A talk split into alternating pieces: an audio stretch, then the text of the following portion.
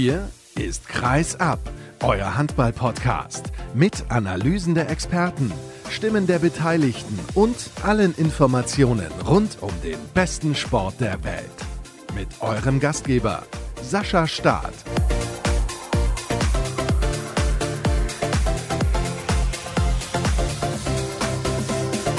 Region Hochdeutsch heißt es heute in der großen Saisonvorschau von Kreis ab. Schön, dass ihr heute wieder mit dabei seid und wir haben einiges zu besprechen. Vier Mannschaften beleuchten wir intensiv, den TBV Lemgo Lippe, GWD Minden, die TSV Hannover Burgdorf und noch einen Aufsteiger, der hat sich auch noch mit reingeschlichen, Tusem Essen. Wir starten im Lipperland und das machen wir wie immer beim Kollegen Jörg Hagemann von der Lippischen Landeszeitung. Hallo Jörg, wie geht's dir? Hallo Sascha, ja, ich scharre schon mit den Hufen, dass es bald wieder losgeht. ah ja, also dir fehlt der Handball. Ja, kann man so sagen. Ist jetzt ja auch lange Zeit, waren wir ja von der Bildfläche verschwunden und von daher freut man sich, wenn die Tür der Phoenix Kontakt Arena wieder aufgeht und man hoffentlich reingehen kann. Ja, das müssen wir natürlich noch ein bisschen abwarten, wie das genau aussieht. Das kann an jedem Bundesliga-Standort anders sein. Und gerade in dem Moment, genau. wo wir aufzeichnen, ist das ja mit den Fallzahlen wieder ein bisschen kritisch geworden. Aber wir wollen nicht allzu viel über Corona sprechen, sondern natürlich über den Sport. Das ist das Wichtigste. Das steht bei uns im Fokus. Den Rest, den überlassen wir den anderen, denjenigen, die sich damit auskennen. Wir schauen auf den TBV Lemgo Lippe und da kennst du dich bestens aus. Seit vielen, vielen Jahren begleitest du die Mannschaft. Platz 10 in der letzten Saison das war okay, finde ich. Ja, das war aller Ehren wert, um die Worte von Jörg Zereike wiederzugeben, dem Geschäftsführer. Aber ich fand das also auch, das war eine sehr, sehr gute Leistung und bin ich mal gespannt, ob man da auch wieder dran anknüpfen kann. Warum hat es denn so gut funktioniert in Lemgo?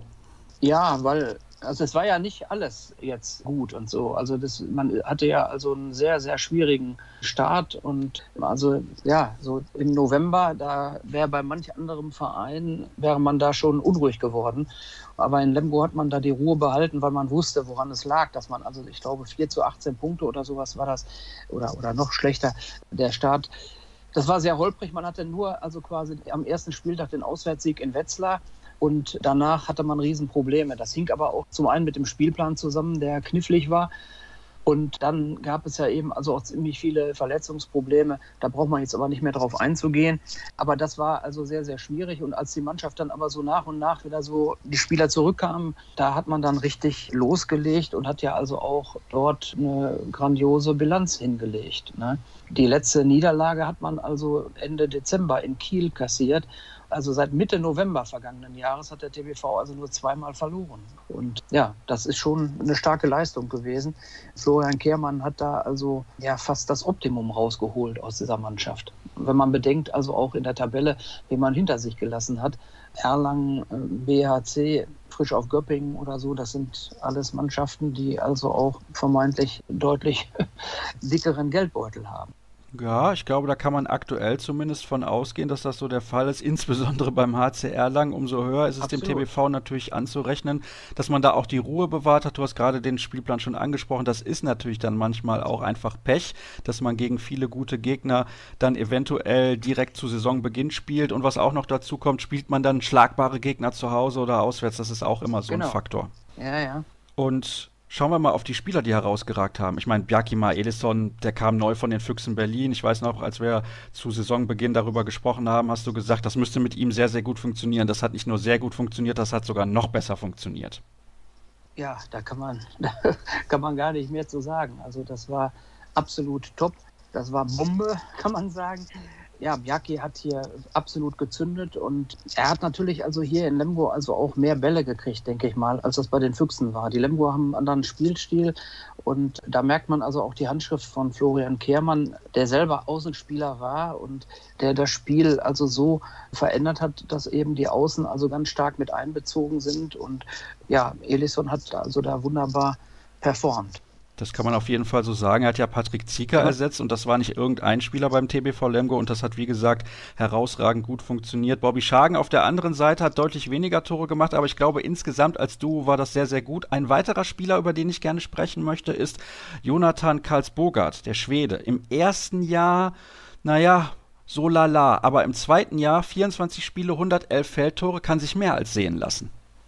Das war für mich eigentlich der Spieler der Saison, das muss man sagen. Also man muss ja jetzt wissen, also er hatte aus der Vorsaison war er noch ja quasi mit einer Schulterverletzung in die neue Saison gestartet. Er hatte zwar am ersten Spieltag da mitgewirkt oder weiß jetzt nicht ganz genau, will jetzt nichts Falsches sagen, aber zwischenzeitlich hat er noch mal einmal irgendwie ein Spiel gemacht, aber der hatte also eine, auch eine Schulter-OP und hatte da also auch dann so ein bisschen Probleme. Aber als er dann wieder zurückkam, jetzt in der vergangenen Saison im Herbst und so, da war er ab dem Zeitpunkt, wurde er von Spiel zu Spiel besser. Also da bin ich auch mal gespannt, wie der sich jetzt diese Saison macht. Du hast gesagt, also 111 Feldtore. Also er hat keinen sieben Meter oder sowas. Also 111 Feldtore sind erstmal schon mal aller Ehren wert. Aber nicht zu vergessen, der hat auch noch 103 Anspiele gemacht. Das war der zweitbeste Anspieler in der Bundesliga neben Fabian Wiede. Und ja, da sieht man also diesen Wert, den Karls Bogart hat. Und wenn man ihn jetzt noch weiter, wenn man das noch weiter so ein bisschen analysiert, äh, dann muss man auch wissen, dass der also auch in der Abwehr im Innenblock also top steht. Das konnte man in der vergangenen Saison, hat Kehrmann das aus speziellen Gründen jetzt nicht so häufig gemacht oder musste da also dosiert mit umgehen, ihn also im Angriff und Abwehr gleichzeitig spielen zu lassen, weil er in dieser Phase eben wichtiger und wertvoller war im Angriff durch den Ausfall von Tim Sutton und dass er da also eben seine Körner für einen Angriff einsetzen konnte. Und darum hat man ihn in der Abwehr nur dosiert eingesetzt. Aber wie gesagt, der kann also auch in der Abwehr, steht er also auch top und da bin ich mal gespannt, also wie das so weitergeht mit Jonathan. Ja, du hast mir jetzt so von ihm vorgeschwärmt, dass ich mal ein besonderes Auge auf ihn werfen werde während der kommenden Saison. Also durchaus bemerkenswert, dass er auch in der Abwehr so gut ist. Das hätte ich jetzt nicht gedacht, hatte ich zumindest auch nicht im Kopf.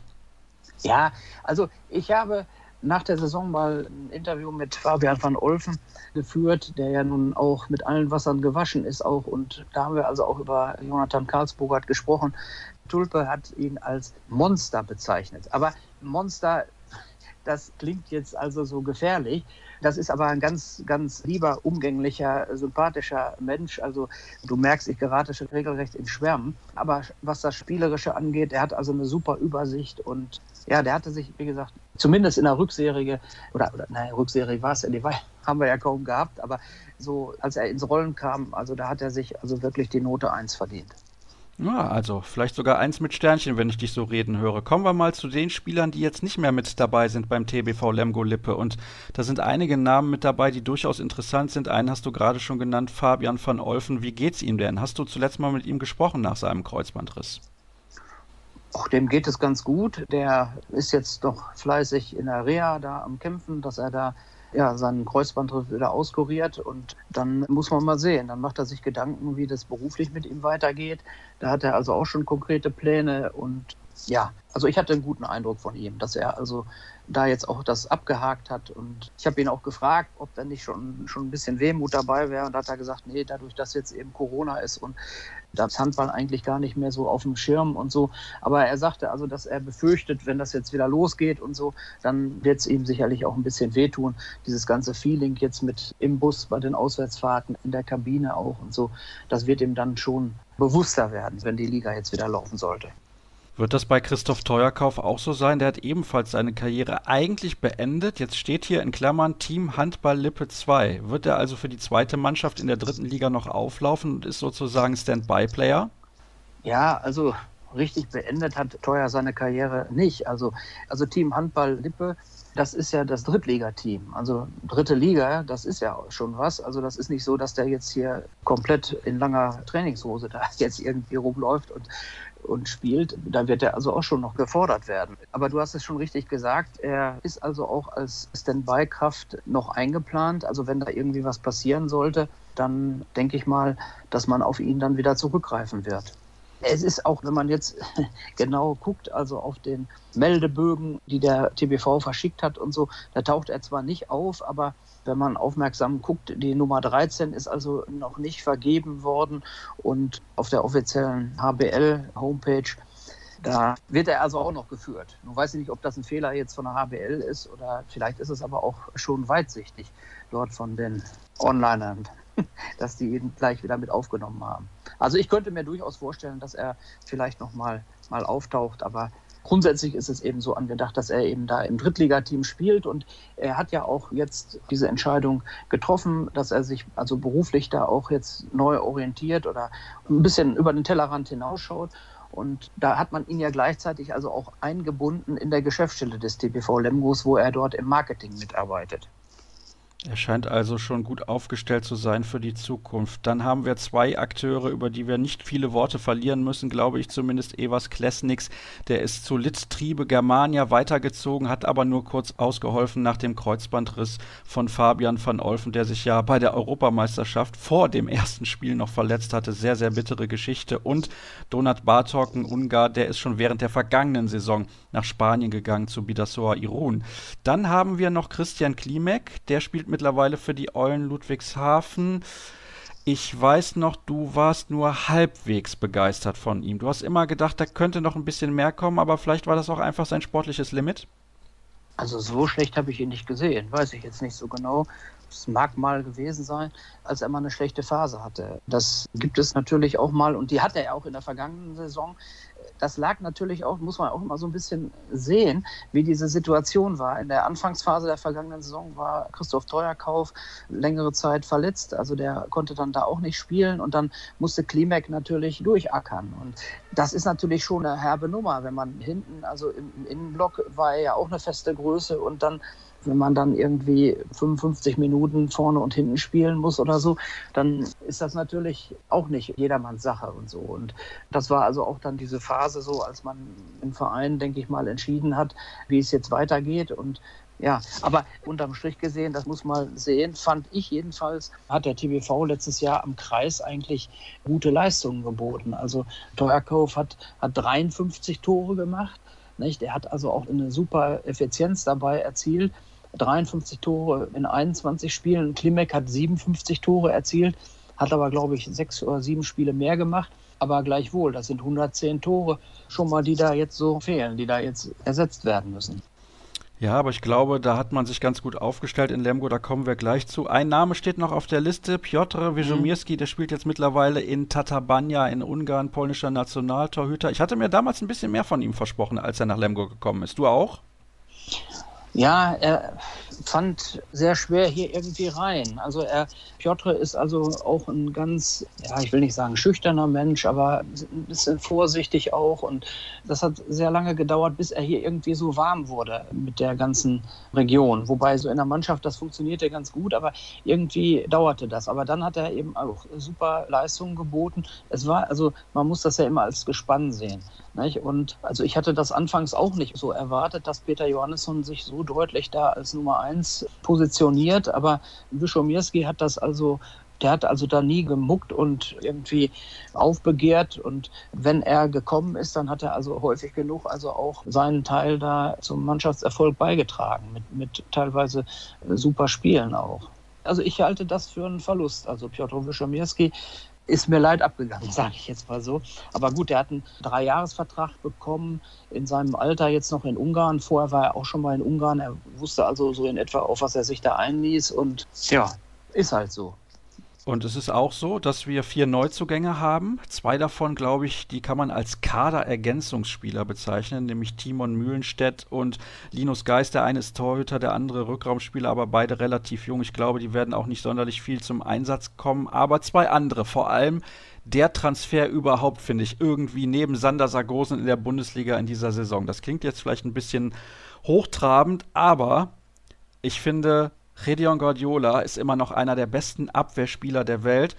Wie konnte sich der TBV Lemgo diesen Spieler gönnen? Das ist ja unglaublich eigentlich. Ja, also gut, ich, ich denke mal, das ging nur, weil sein Ebenbild sozusagen hier in Lemgo schon seit einigen Jahren ist und sich also auch pudelwohl fühlt. Es ist ja sein Zwillingsbruder Isaias Guardiola, mit dem Redion auch schon in früheren Zeiten schon mal zusammengespielt hat. Und ich glaube, die beiden werden jetzt am 1. Oktober zum Saisonstart, am ersten Spieltag, werden die beiden 36 Jahre alt. Und die beiden wollten einfach nochmal zum Ausklang ihrer Karriere einfach nochmal zusammenspielen. Und ich glaube, das war schon ein ganz wichtiger Faktor, dass das geklappt hat. Ansonsten wäre sowas nicht möglich gewesen. Das ist eine erhebliche Verstärkung für den TBV Lemgo Lippe. Also Fabian van Olfen auch einer der besten Abwehrspieler seiner Generation in der Handball-Bundesliga, keine Frage. Und der hat ja auch ordentlich Stabilität reingebracht in diese Mannschaft in seiner Zeit im Lipperland. Aber Guardiola ist, glaube ich, nochmal ein anderer Schnack. Ja, das muss man jetzt erstmal sehen. Also ich denke mal auf jeden Fall, das hat man sehr intelligent gelöst, dieses Problem von Olfen, der eine Bank war. Nicht? Also das ist nicht so einfach, eben das so zu kompensieren. Und ja, jetzt in Verbindung mit Klimek hat man also einen kompletten Mittelblock verloren auch. Nicht? Und das muss ich jetzt natürlich finden. Da ist natürlich so ein Mann wie Predion Guardiola Gold wert, der also auch jetzt so in der Vorbereitung, das hat man schon gesehen, von seiner Ausstrahlung her, ja, ist das der neue Papa der Kompanie, habe ich so den Eindruck. Ja, das kann man, glaube ich, so bezeichnen. Und es gibt noch einen zweiten Mann, der ist definitiv nicht der Papa der Kompanie. Das ist Marcel Timm. Der kommt aus Coburg, Kreisläufer, also wird zusammen mit Guardiola die Kreisläuferposition besetzen. Ein junges Talent, wirklich aufstrebender Spieler. Ursprünglich kam er aus der Jugendakademie des VfL Gummersbach, hat sich sehr gut entwickelt, Junioren-Nationalspieler und das ist einer mit Zukunft. Das denke ich mal. Also er macht jetzt hier in Lemgo den nächsten Schritt. Er hat unter Dirk Borchler beim VfL Gummersbach also schon etwas reingeschnuppert. Borchler ist ja jemand, der also auch junge Spieler da gerne mit reinschmeißt ins Geschehen. Und das hat er also in seiner kurzen Zeit in Gummersbach hat er das also auch gemacht, obwohl er da am Kreis eigentlich schon üppig besetzt war. Aber da hat er also eben auf Marcel Timm als, als Jugendspieler dort eine Chance gegeben. Ja, und dann ist er jetzt zwei Jahre in Coburg gewesen und ist so ein bisschen auf der Weide gewesen und hat weitere Erfahrungen gesammelt. Und ja, jetzt bin ich gespannt, wie sich das jetzt so entwickelt. Er hatte jetzt in der Vorbereitung so ein bisschen Pech, hat dann zwei oder drei Spiele verpasst, weil er irgendwie an der Wade irgendwelche Probleme hatte muss man jetzt sehen, wie sich das entwickelt. Aber es ist natürlich für Marcel Timm also auch ein, ein Geschenk, sage ich jetzt mal so, neben so einem klasse Abwehrstrategen wie Redion Guardiola dazustehen und der ihn dann ans Zentchen nehmen wird und ihn sich hinstellen wird, wie er, wie er da agieren muss und so weiter. Das ist natürlich für so einen jungen Spieler ist das Gold wert. Ja, Guardiola ist gerade vor einigen Monaten zum zweiten Mal hintereinander Europameister geworden. Ich glaube, da kann Tim noch einiges lernen. Und damit kommen wir im Prinzip direkt zur ersten Sieben. Das ist nämlich eine Position, wo ich noch Fragezeichen habe. Denkst du, Guardiola wird zunächst mal offensiv auch beginnen oder eher Marcel Tim? Ich denke mal, die werden sich da abwechseln. Also das lässt sich jetzt sehr schwer nach der Vorbereitung jetzt so feststellen. Also, weil, also so viele Spiele hat der TBV nicht gehabt. Man hat sehr häufig gegen Zweitligisten gespielt. Also diese Spiele, die ich jetzt gesehen habe, da gab es gar nicht so viele Alternativen, weil Marcel Tim da eben verletzungsbedingt gefehlt hatte. Und von daher war Guardiola da die Nummer eins am Kreis.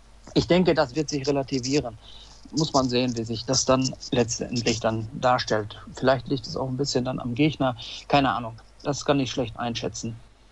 Wir kommen zur Situation im Tor, die ist ja relativ eindeutig mit Peter Johannesson, aber ich hätte beinahe noch einen Neuzugang vergessen, der sehr kurzfristig mhm. wieder nach Lemgo zurückgekommen ist, nämlich Mark van den Beuken, das ist ein Torhüter aus den Niederlanden, 24 Jahre alt, der wird die klare Nummer 2 sein, deswegen müssen wir das, glaube ich, nicht weiter thematisieren. Finn Zecher hat sich nämlich verletzt, der wäre die eigentliche Nummer 2 gewesen, deswegen musste der TBV da kurz nochmal umplanen. Im Rückraum ist die Sache auch eigentlich relativ eindeutig. Zunächst aber nochmal die Außen mit Bjarkima Edison und Bobby Schagen. Die sind gesetzt, gar keine Frage. Aber im Rückraum Karlsburgert haben wir eben lange drüber gesprochen.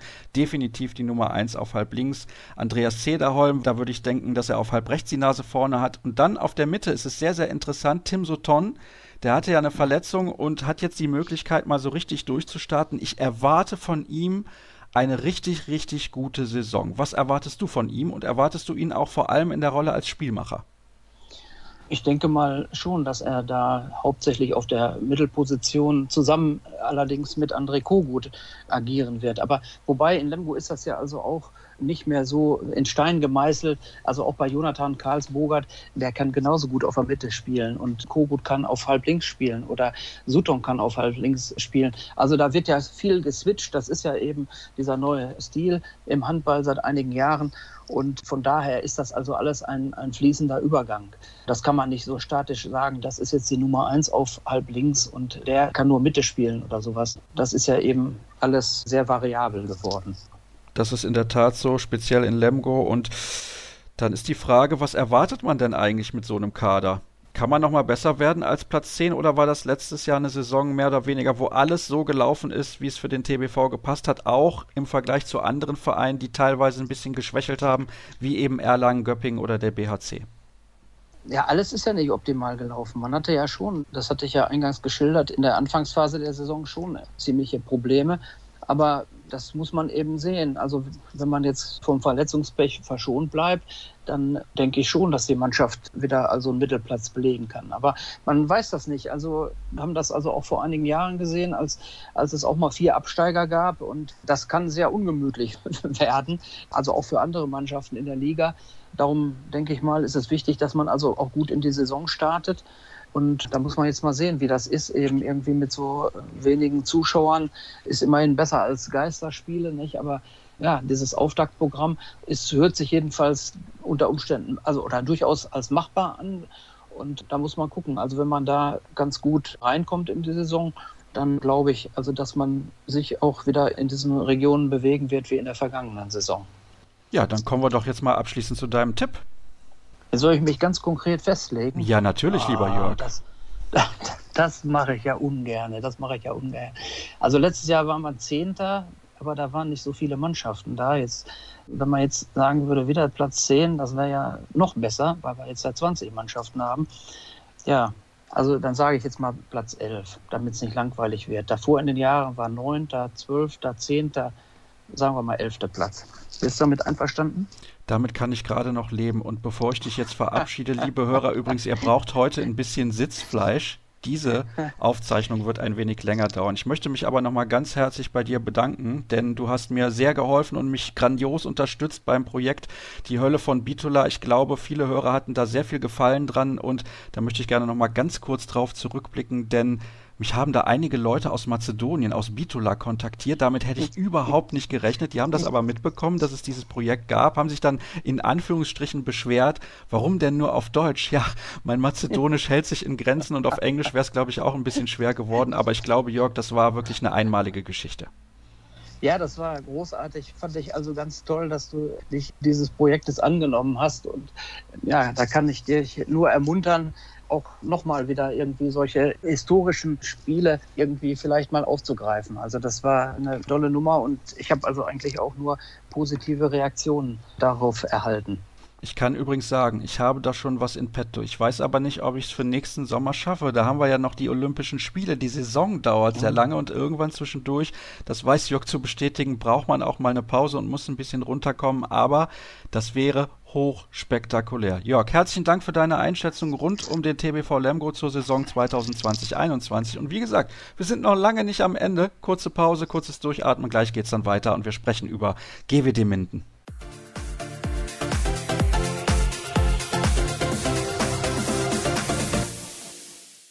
Wir machen weiter in unserer heutigen Sendung Region Hochdeutsch. Eben waren wir in Lemgo unterwegs und in der Regel ist es immer so, wenn wir vorher in Lemgo waren, sind wir danach in Minden bei GWD und dort kennt sich bestens aus. Christian Bendig vom Mindener Tageblatt. Ich grüße dich. Hallo Sascha. Ich habe es gerade gesagt, du kennst dich dort bestens aus und es gibt natürlich auch einiges zu besprechen bei GWD. Die letzte Saison hat man auf dem 15. Tabellenplatz beendet. Das klingt jetzt erstmal nicht so sonderlich gut. Wie war es denn wirklich? Ja, so wie ich, glaube ich, vor der letzten Saison auch gesagt habe, dass man mehr oder weniger die Ziele zurückschrauben muss und dass es nicht direkt gegen den Abstieg geht, aber dass man sich in der unteren Tabellenhälfte bewegt und dass man, wenn die Saison gut verläuft, dass man immer so vier, fünf, sechs Punkte, vielleicht auch sieben oder acht Mal so vor der Abstiegszone segelt. Und am Ende ist das ja dann so auch eingetroffen, dass man so wirklich in so richtig akute Abstiegsgefahr ist man nicht gekommen, aber ja, von daher ist da, glaube ich, die Prognose einigermaßen eingetroffen. Es war okay, es war jetzt nicht gut, es war aber auch nicht schlecht, es war okay und zwar im, im Rahmen des zu Erwartenden. Das wollte ich gerade sagen. Also den Erwartungen entsprechend, zumindest deinen Erwartungen entsprechend. Und schauen wir doch mal, wer da eigentlich so mit dabei gewesen ist. Also der Rückraum alleine mit Marian Michalzik, mit Juri Knorr, der ein super erstes Jahr gespielt hat, wenn er auch nur 17 Spiele gemacht hat, weil er kurzzeitig verletzt war. Und Christopher Rambo ist eigentlich sehr, sehr gut. Man hatte einen guten Kreisläufer mit Magnus Güllerüth. Also woran hat es gelegen? Ja, woran hat es gelegen? So die, es ist ja auch alles extrem lange her. durch die Corona-Pause. Sind die Eindrücke da nicht mehr ganz so frisch? Also ich fand immer, man hat in vielen Spielen sich immer mal wieder eine, eine zehnminütige Schwächephase erlaubt und dadurch dann Punkte abgegeben, obwohl man sich mit dem Gegner so, wie man so oft sagt, auf Augenhöhe präsentiert hat, wo dann auch durchaus mal Punkte möglich waren. Das ist ein Problem, das sich gefühlt bei GWD jetzt schon die letzten Jahre so ergibt, dass man eben nicht konstant auf 60 Minuten oder 60 Minuten lang auf einem Niveau spielen kann. Und dass es dann eben manchmal nicht zu Punkten reicht, obwohl man eigentlich in meinen Augen gleich gut gespielt hat wie der Gegner. Sicherlich gab es da Ausnahmen nach oben. Also wenn man da an den Anfang der Saison denkt, als man bei den Füchsen Berlin gewonnen hat, die hat man ja auch zu Hause geschlagen. Da gab es auch tatsächlich richtig starke Leistungen. Aber wie gesagt, das Gros der Spiele, das sind ja die, die man eher gewinnen muss oder da solide punktet und da haben die Schwächephasen dann häufig Punkte verhindert. Ein großes Thema oder vielleicht auch das große Thema der vergangenen Saison in Minden war natürlich die Hallensituation. Vielleicht kannst du alle, die es nicht mehr im Kopf haben, da nochmal auf den neuesten Stand bringen und ein bisschen auch zurückblicken. Was ist damals überhaupt passiert? Man musste ja in Lübeck spielen beim Erzrivalen, das muss man sich mal vorstellen. Und in welcher Halle wird GWD in der neuen Spielzeit mit dabei sein? Ja, also nochmal kurz der Blick zurück. Also die Kamperhalle wurde dann zum Jahreswechsel hin geschlossen. Aufgrund von Mängeln im Brandschutz dürften dort keine Veranstaltungen mehr stattfinden. Es darf auch aktuell dort auch nicht trainiert werden. Also an diesem Stand hat sich nichts geändert. Es gibt wohl noch Bestrebungen oder es gibt wohl wieder Gutachten oder Bemühungen, dass man die Kamperhalle irgendwie teilweise wieder nutzen kann. Wie weit das dann eben auch für GWD-Heimspiele passieren kann, ist nicht abzusehen. Also da eine Prognose abzugeben, ist einfach schwierig wenn nicht sogar unmöglich, was dabei rauskommt. Fakt zum Jahreswechsel war eben, die Halle ist zu, also musste man nach Lübecker ausweichen. Und da war erstaunlicherweise es so, dass die Halle recht gut gefüllt war, dass die GWD-Fans den Umzug dann auch mitgegangen sind oder mit, mitgetragen haben und gerade in den Spielen zu Hause. Ich meine, es war dann eben auch der Sieg gegen die Füchse und ich glaube, gegen Frisch auf Göppingen hat man auch gespielt und auch gewonnen war die Kreissporthalle in Lübeck tatsächlich ein Hexenkessel, was man so in der Art in der letzten Saison tatsächlich nur in den letzten beiden Heimspielen in der Kamperhalle erlebt hat, weil da die Leute eben wussten, das sind die letzten beiden Heimspiele in der Kamperhalle, da gehen wir nochmal noch Gas. Und ja, das war doch sehr überraschend, dass das Publikum die Mannschaft da eben auch zu Punkten getragen hat. Und das ist eine eine Tatsache, von der man damals gesagt hat, okay, das lässt vielleicht auch hoffen für die Übergangszeit, in der keine vernünftige Halle zur Verfügung steht und dass man eben ausweichen muss. Das wird eine never-ending Story, oder? Ja, also das wird sich, glaube ich, noch sehr lange hinziehen, zieht sich ja schon lange hin. Ich glaube, ich bin 2013 nach Minden gezogen und wenig später kam ja die Idee für die Multihalle auf. Und von daher werden wir da sicherlich an dieser Diskussion oder an dieser Entwicklung da noch ein paar Jahre zu warten haben, ehe da irgendwo an einer Multihalle die Tür aufgeht und dort dann Heimspiele von GWD Minden sowie große Musikacts stattfinden können. Das ist natürlich in der aktuellen Zeit sowieso nochmal ein schwieriges Thema. Kommen wir zurück zum Sport und schauen auf die Abgänge. Espen Christensen ist zu IFK Christianstad nach Schweden gewechselt. Der norwegische Torhüter hat mich in seiner Zeit in Minden nicht durchweg überzeugt. Dich denn? Er war solide, aber die Erwartungen, die sein Transfer geweckt hat, er kam ja immer mit der Empfehlung, dass er bei der Weltmeisterschaft die zweitbeste Fangquote hatte, auch wenn er nur zweiter Mann der Norweger war die hat doch schon Erwartungen geweckt. Auch bei mir. Und ich bin da ganz deiner Meinung. Diese hohen Erwartungen hat er nicht ganz erfüllt. Er hat es sehr solide gemacht. Ruhig und unaufgeregt. Er hatte auch einige sehr gute Spiele. Aber ja, also diese Erwartungen, die ich persönlich an ihn geknüpft hatte, die hat er leider nicht erfüllt. Der nächste Abgang auf meiner Liste ist Maximilian Nowatzki, der spielt jetzt bei der Aalener SG, war jemand, der eigentlich kaum in Erscheinung getreten ist. Ja, Maxi hat tatsächlich eigentlich nur Zweite gespielt und war jetzt im Profikader, war ja kein Faktor. Also er stand im Profikader, aber ist jetzt eben zur ANSG gewechselt, hat noch ein Zweitspielrecht für den Zweitligisten TVM Stetten. Und ja, also er ist halt nicht mehr dabei. So. So kann man es formulieren, wenn jemand überhaupt nicht in Erscheinung getreten ist. Savas Savas, der ist allerdings mal in Erscheinung getreten und ich hatte eigentlich so große Hoffnung in ihn gesetzt aus GWD-Sicht. Hab gedacht, der könnte dort richtig zünden, aber dann hatte er auch eine schwere Verletzung und ist nie so richtig in Fahrt gekommen im GWD-Trikot. Ja, das hast du ganz richtig beobachtet. Wie gesagt, er kam mit annähernd 300 Toren aus der zweiten Liga als Torschützenkönig, wobei man dazu sagen muss, da waren auch einige sieben Meter mit bei oder sehr viele sieben Meter.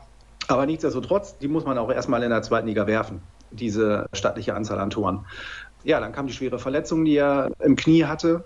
Und dann stand er natürlich hinten dran. Und nach dem ersten Jahr, also ich weiß noch, letztes Jahr haben wir gesagt, vielleicht zündet er in diesem Jahr. Er hat auch wirklich gute Spiele gezeigt. Er hat auch Spiele gehabt, wenn er auf der Platte war, um eben mal Maria Michalzik 20 Minuten oder, oder 10 Minuten vorne im Angriff zu entlasten, hat er das eigentlich ganz gut gemacht. Also da hat er jetzt im zweiten Jahr die Erwartungen erfüllt, ohne jetzt diesen spektakulären Durchbruch zu feiern, den man vielleicht insgeheim von ihm erhofft hat. Wie gesagt, ist aber auch schwierig dann hinter so einem Spieler wie Maria Michalzik, der so eine exorbitante Entwicklung genommen hat, dass man da sich dann Spielanteile erkämpft oder dass man Spielanteile erhält. Wie gesagt, er hat es ganz gut gemacht aus welchen Gründen man jetzt da den Vertrag nicht verlängert hat von GWD oder vielleicht war es auch so, dass er sich ganz gerne was anderes suchen wollte, das weiß man nicht.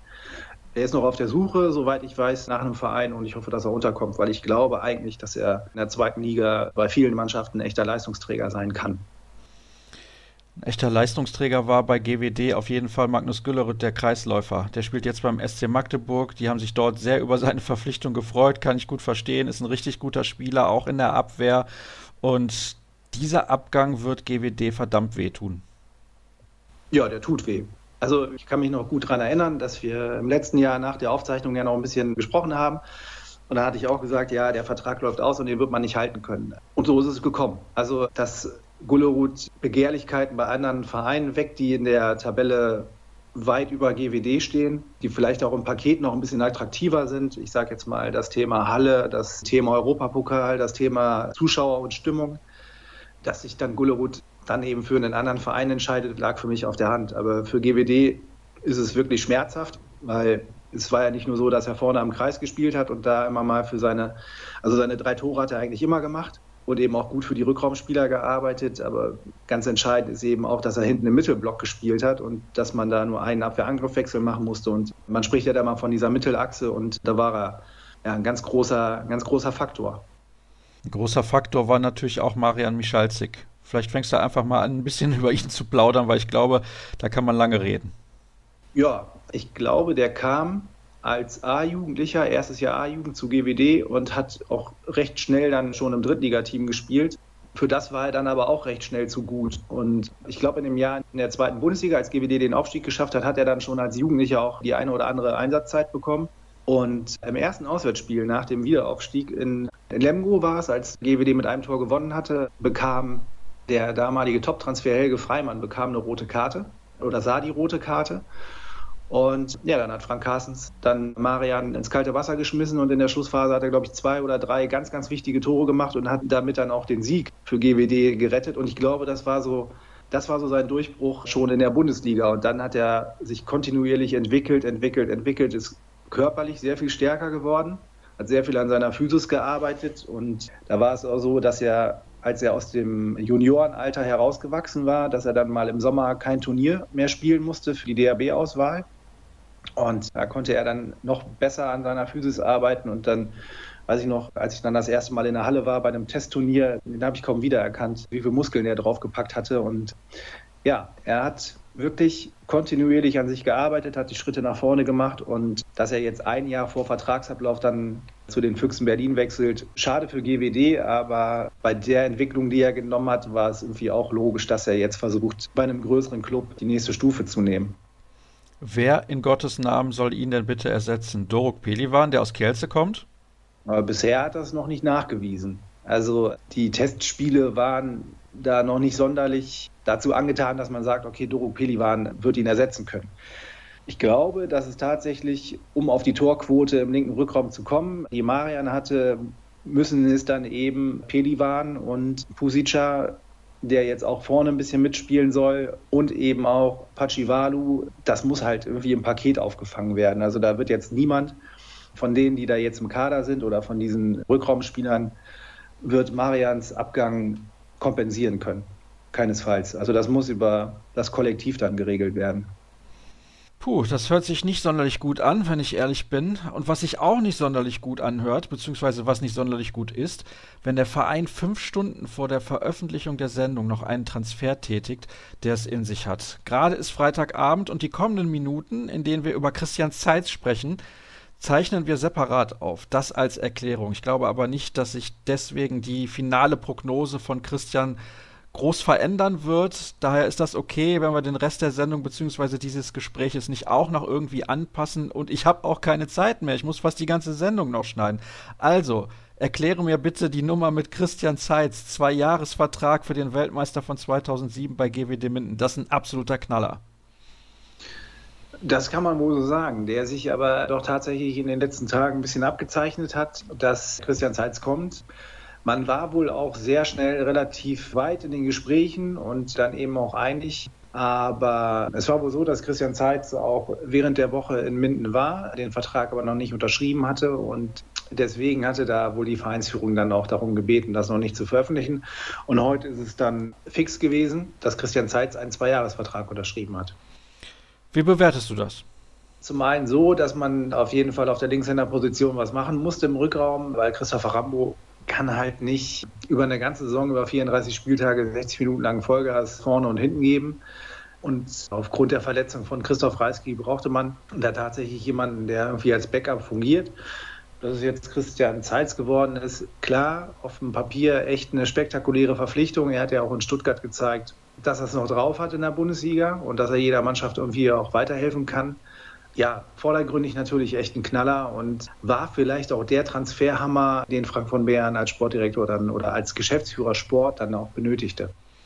Ist dieser Transfer so sinnvoll, wenn man mit Rambo schon einen sehr, sehr guten Spieler auf dieser Position hat und woanders ein wenig mehr der Schuh drückt?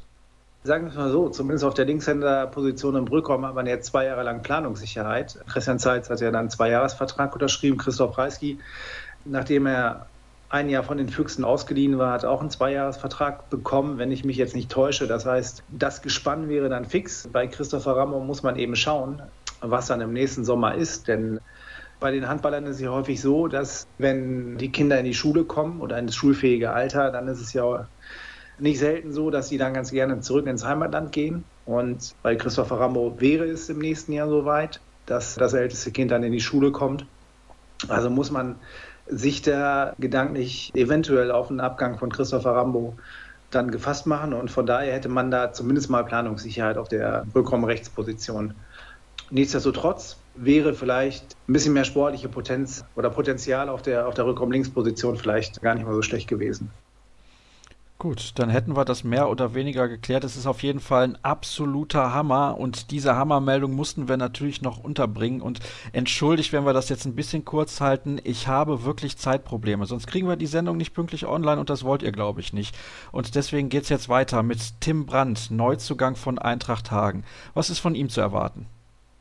Also er wurde ja bei GWD ausgebildet. Also er kam, glaube ich, in der B-Jugend zu GWD, hat dann die Jugendzeit zu Ende gespielt, dann noch ein Jahr dritte Liga, war da im Drittligateam auch ein absoluter Leistungsträger und extremst torgefährlich und machte dann eben den Schritt zu Eintracht Hagen mit der Aussicht, eben dort zweite Bundesliga zu spielen. Im ersten Jahr hat er es dann auch getan, im zweiten Jahr war es dann nur noch die dritte Liga, weil die Eintracht hier abgestiegen ist.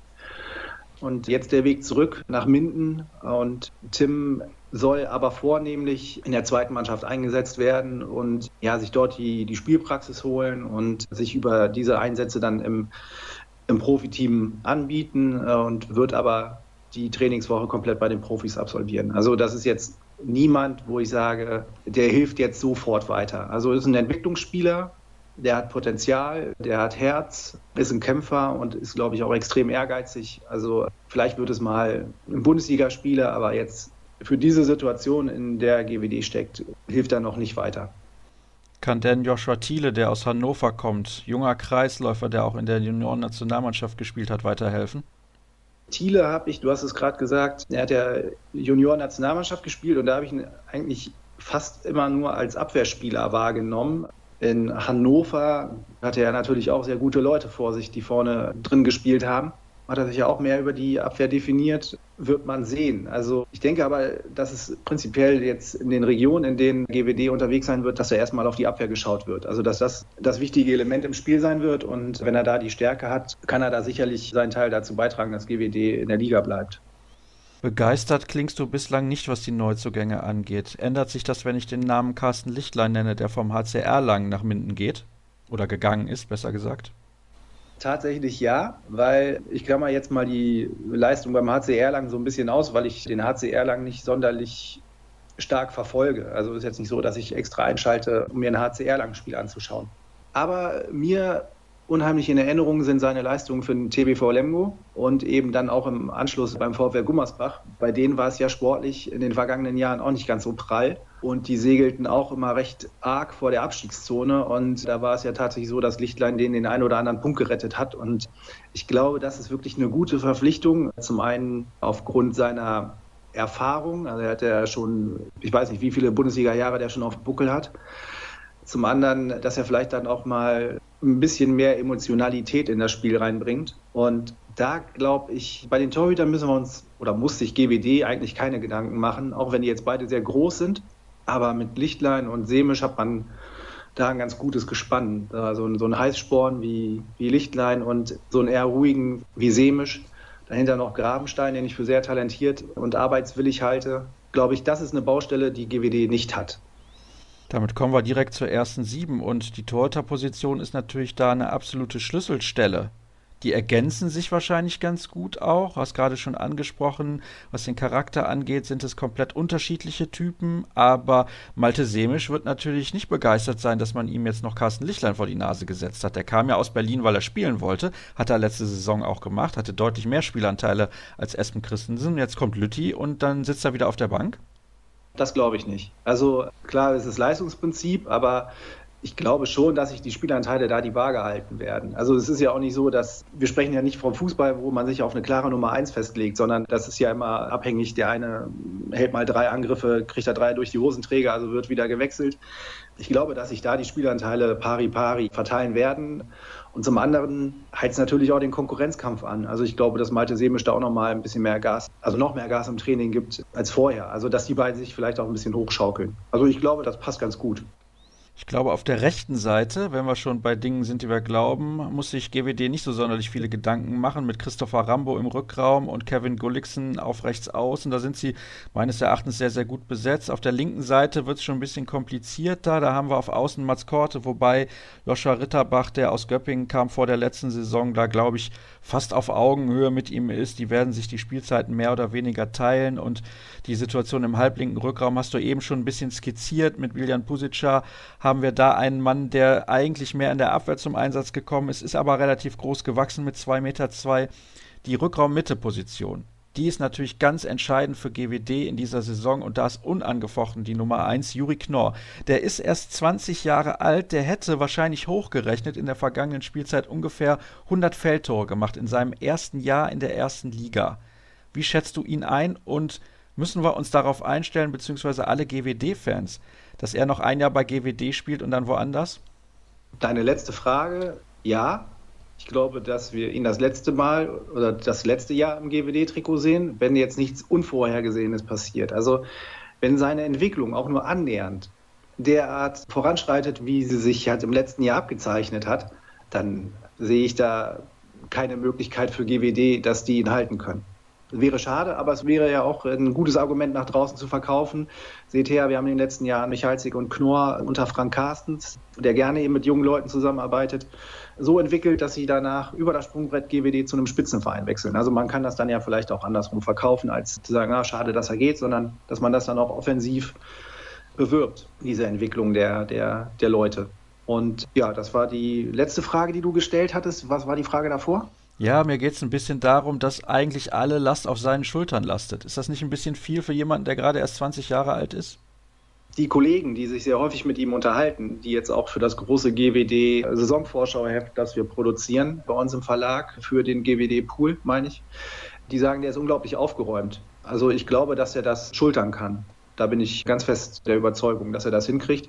Die Verantwortung liegt auch nicht nur alleine auf seiner Schulter. Also man hat ja noch den, den Dichtlein da hinten drin, den man geholt hat, der vielleicht auch in so einer Mannschaft so ein, so ein Sprecher sein kann, der da auch selbstbewusst ist. Und eine ganz wichtige Rolle wird auch Lukas Meister am Kreis tragen. Also der jetzt eben nach dem Gullerud-Abgang da die uneingeschränkte Nummer eins sein wird, der auch in seinem ersten Jahr in der, in der Bundesliga das in meinen Augen sehr gut gemacht hat. Da hat er auch echte Schritte nach vorne gemacht und auch im Mittelblock sein Mann gestanden. Und ja, also ich glaube, das wird sich so auf die drei, wird sich das so ein bisschen verteilen, was das Thema Verantwortung tragen angeht. Plus eben Christopher Rambo.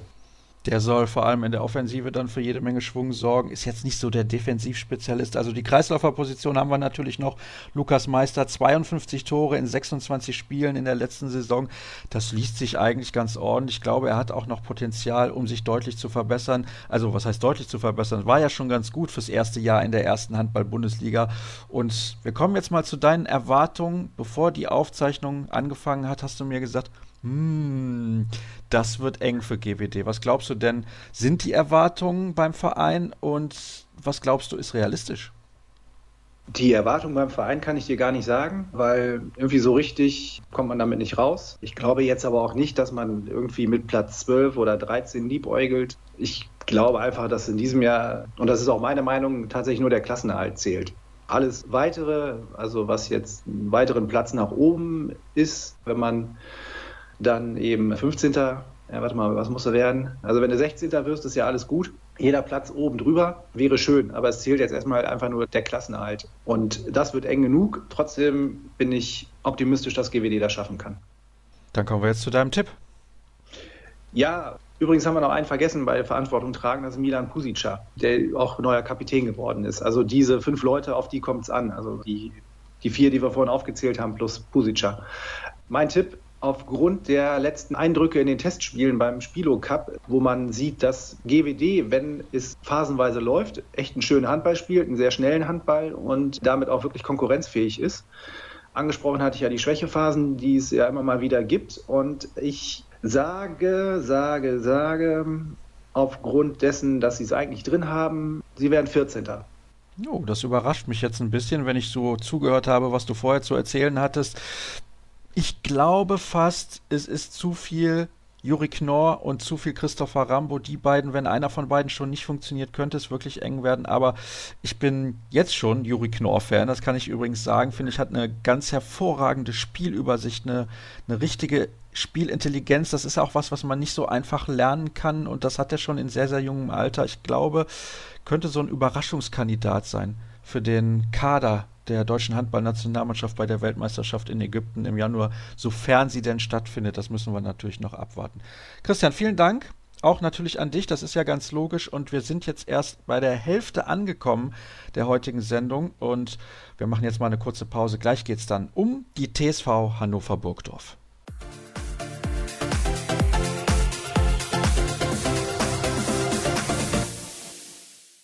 Ich hatte es ja schon zu Beginn gesagt, es wird eine wirklich lange Sendung und ihr müsst noch ein wenig durchhalten. Zwei Mannschaften haben wir noch, über die wir heute sprechen werden. Und die erste von den beiden ist die TSV Hannover Burgdorf von der Matzak Sportunit.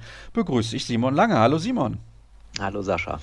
Wir haben eigentlich über sehr viel Positives zu berichten, wobei auch ein bisschen was Negatives. Das hält sich in Hannover irgendwie so die Waage. Aber wenn wir zurückschauen auf die letzte Saison, dann steht hier Tabellenplatz 4. Mein lieber Mann, damit hatten wir nicht gerechnet, dass das so eine Saison wird. Nein, das, das war der Wahnsinn. Nur leider ist es jetzt schon mittlerweile so lange her. Seit März haben sie ja nicht mehr gespielt. Deswegen ist es schon, ja, aufgrund der Corona-Krise auch ein bisschen in Vergessenheit geraten. Im Final Four standen sie ja auch noch, das stand auch an. Also das war wirklich eine Wahnsinnssaison, die die Recken da gespielt haben.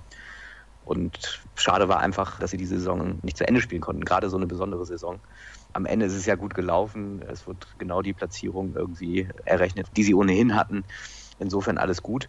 Aber es ist natürlich extrem schade. Ich will jetzt nicht negativ klingen, dass so eine Saison dann einfach plötzlich so abrupt endet und ausläuft, ohne dass man das dann auch richtig feiern kann. Aber die Spiele, die direkt gezeigt haben und die kurze Saison, die es war, die haben richtig Spaß gemacht in Hannover, das muss man sagen. Naja, was heißt, du möchtest nicht negativ klingen? Es ist ja so, wie es ist. Also, man hat eine so herausragende Saison gespielt und am Ende hat man gar nichts davon, weil man sogar auf die European League verzichtet hat. Das kommt noch hinzu, genau. Da freut man sich trotz Corona irgendwie ein, ein Vierteljahr lang auf die nächste Saison, wenn sie denn kommt. Weil die Recken Europa spielen in der neuen European League und dann kommt plötzlich die, die Meldung mit dem Hammer, die uns alle sehr, sehr überrascht hat und im Vorfeld sicherlich auch die Spieler, dass die Recken eben auf die Teilnahme der European League verzichten werden aus diversen Gründen. Also das war schon für alle Außenstehenden, für alle Reckenfans, für alle Vereinsmitglieder, für die Geschäftsführer selbst oder die Vereinsführung selbst und natürlich für die Mannschaft und die Trainer der Schlag in die Fresse, um es mal so salopp zu sagen. Wenn man es dann aus einem anderen Blickwinkel betrachtet und noch ein zweites Mal draufschaut und die Begründung liest und die Begründung nachvollzieht, dann ist es jedenfalls kein verkehrter Schritt gewesen. Erst recht, wenn man die Entwicklung jetzt sieht, in Deutschland, in Europa, wo eben Spiele dann auch mal eben ausfallen müssen oder Reisen abgesagt werden müssen. Die Gründe waren finanzieller Natur und natürlich gesundheitlicher Natur. Ja, und auch organisatorischer Natur. Also finanziell, glaube ich, ist kein Geheimnis. Allen Vereinen geht es schlechter. Alle Vereine müssen ihre Euros umdrehen und die Recken erst recht. Und so eine Europapokalsaison ist einfach nun mal kein, kein Plusgeschäft. Das ist ja kein Geheimnis, das gilt ja auch für andere Vereine. Dann haben sie eben die gesundheitlichen Risiken gesehen, die Verantwortlichen, die absolut nachvollziehbar sind. Und dann ist es aber eben auch eine organisatorische Frage, wie komme ich in Corona-Zeiten nach Bitola geflogen oder wo auch immer sie hin müssen. Das kann dann einfach sehr, sehr umständlich sein, sehr, sehr zeitfressend. Ja, und das alles unter diesem Corona-Deckmantel. Also man kann das schon nachvollziehen. Man findet das doof, man findet das schade.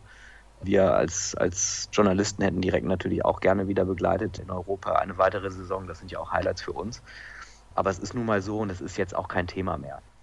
Wie haben die Spieler denn damals darauf reagiert? Weil du hast gesagt, ich zitiere dich da gerne nochmal, bei uns darf man ja durchaus salopp sein, das war ein Schlag in die Fresse. Ja, das haben sie natürlich so nicht kommuniziert. Man hat es geahnt, dass sie das vielleicht, als sie das intern das erste Mal erfahren haben, so empfunden haben. Nach außen haben sie natürlich professionell reagiert. Sie waren enttäuscht. Da haben sie keinen Hehl draus gemacht, haben aber auch Verständnis dafür geäußert und haben nach vorne geschaut und wollten dann einfach auch wieder Handball spielen. Das ging genau zu dem Zeitpunkt des Trainingsbeginns, der Trainingsvorbereitung. Da kam dann eins zum anderen. Zum einen dürfen sie gerade wieder auf die Platte und zum anderen steht aber hinten jemand mit dem Hammer und sagt, übrigens, Europa dürfte nicht spielen. Also das war schwer zu vereinbaren für das Team, für die Spieler. Aber der Trainingsstart war dann vielleicht auch ein bisschen die Rettung für sie, damit sie nicht in ein ganz so tiefes Loch fallen. Dann kommen wir mal zu den Spielern, die nicht mehr mit dabei sind jetzt in Hannover. Und wenn ich mir die Liste so anschaue, muss ich sagen, mein lieber Schwan, da sind doch einige Akteure mit dabei, die richtiges Topniveau dargestellt haben. Zunächst mal beginnen wir bei Timo Kastening, der mittlerweile für die MT Melsung aufläuft, der aktuell wahrscheinlich beste deutsche Rechtsaußen. Das ist natürlich ein Verlust in gleich vielerlei Hinsicht für die TSV Hannover Burgdorf. Definitiv. Also die Abgänge in diesem Jahr, das ist ja schon ein halbes All-Star-Team wenn du mit Timo Kassening anfangen möchtest. Also da fällt halt wirklich das Gesicht der Recken weg, der Fanliebling, der Spieler aus der Region hier, der hier über Jahre sich entwickelt hat und groß geworden ist. Und zu dem Zeitpunkt, wo feststand, dass er geht, das war auch noch relativ früh am Anfang der Saison.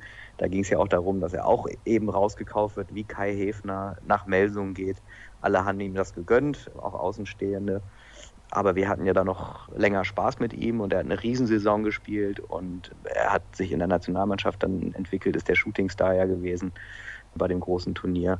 Also völliger, völliger Wahnsinn, wie der Junge sich entwickelt hat und Respekt vor dem, was er geleistet hat und immer auf dem Boden geblieben ist. So, und der fällt jetzt weg. Das ist sportlich ein Riesenverlust, menschlich ein Riesenverlust. Kabinen-DJ war ja auch. Mal gucken, wie das aufgefangen wird. Aber das ist natürlich nicht so wichtig.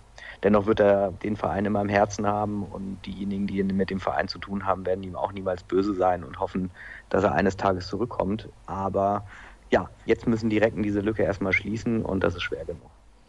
Ich glaube, auf der anderen Seite ist es ein bisschen einfacher. Christian Ugalde spielt jetzt für AEK Athen, mein lieber Mann. Also, das ist auch eine wilde Vereinswahl. Ich glaube, das habe ich ja gerade schon ein bisschen angedeutet, kann man durchaus verschmerzen. Das kann man verschmerzen.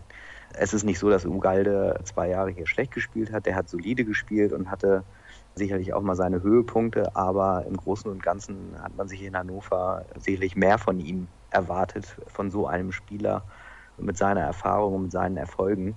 Zumal er ja auch dann auch noch ein spanisches Trainerteam hatte und sich wohlfühlen konnte, ja, und auch gesetzt war. Tatsächlich hat er sich in seinen ersten Jahren noch mit Lars Lehnhoff, als der noch fit war, immer abgewechselt. Also auch da gab es keine klare Nummer 1 auf der Linksaußenposition. Ja, und in der letzten Saison kam dann auch Druck von Vincent Büchner, der ja jetzt die Nummer 1 ist auf Linksaußen.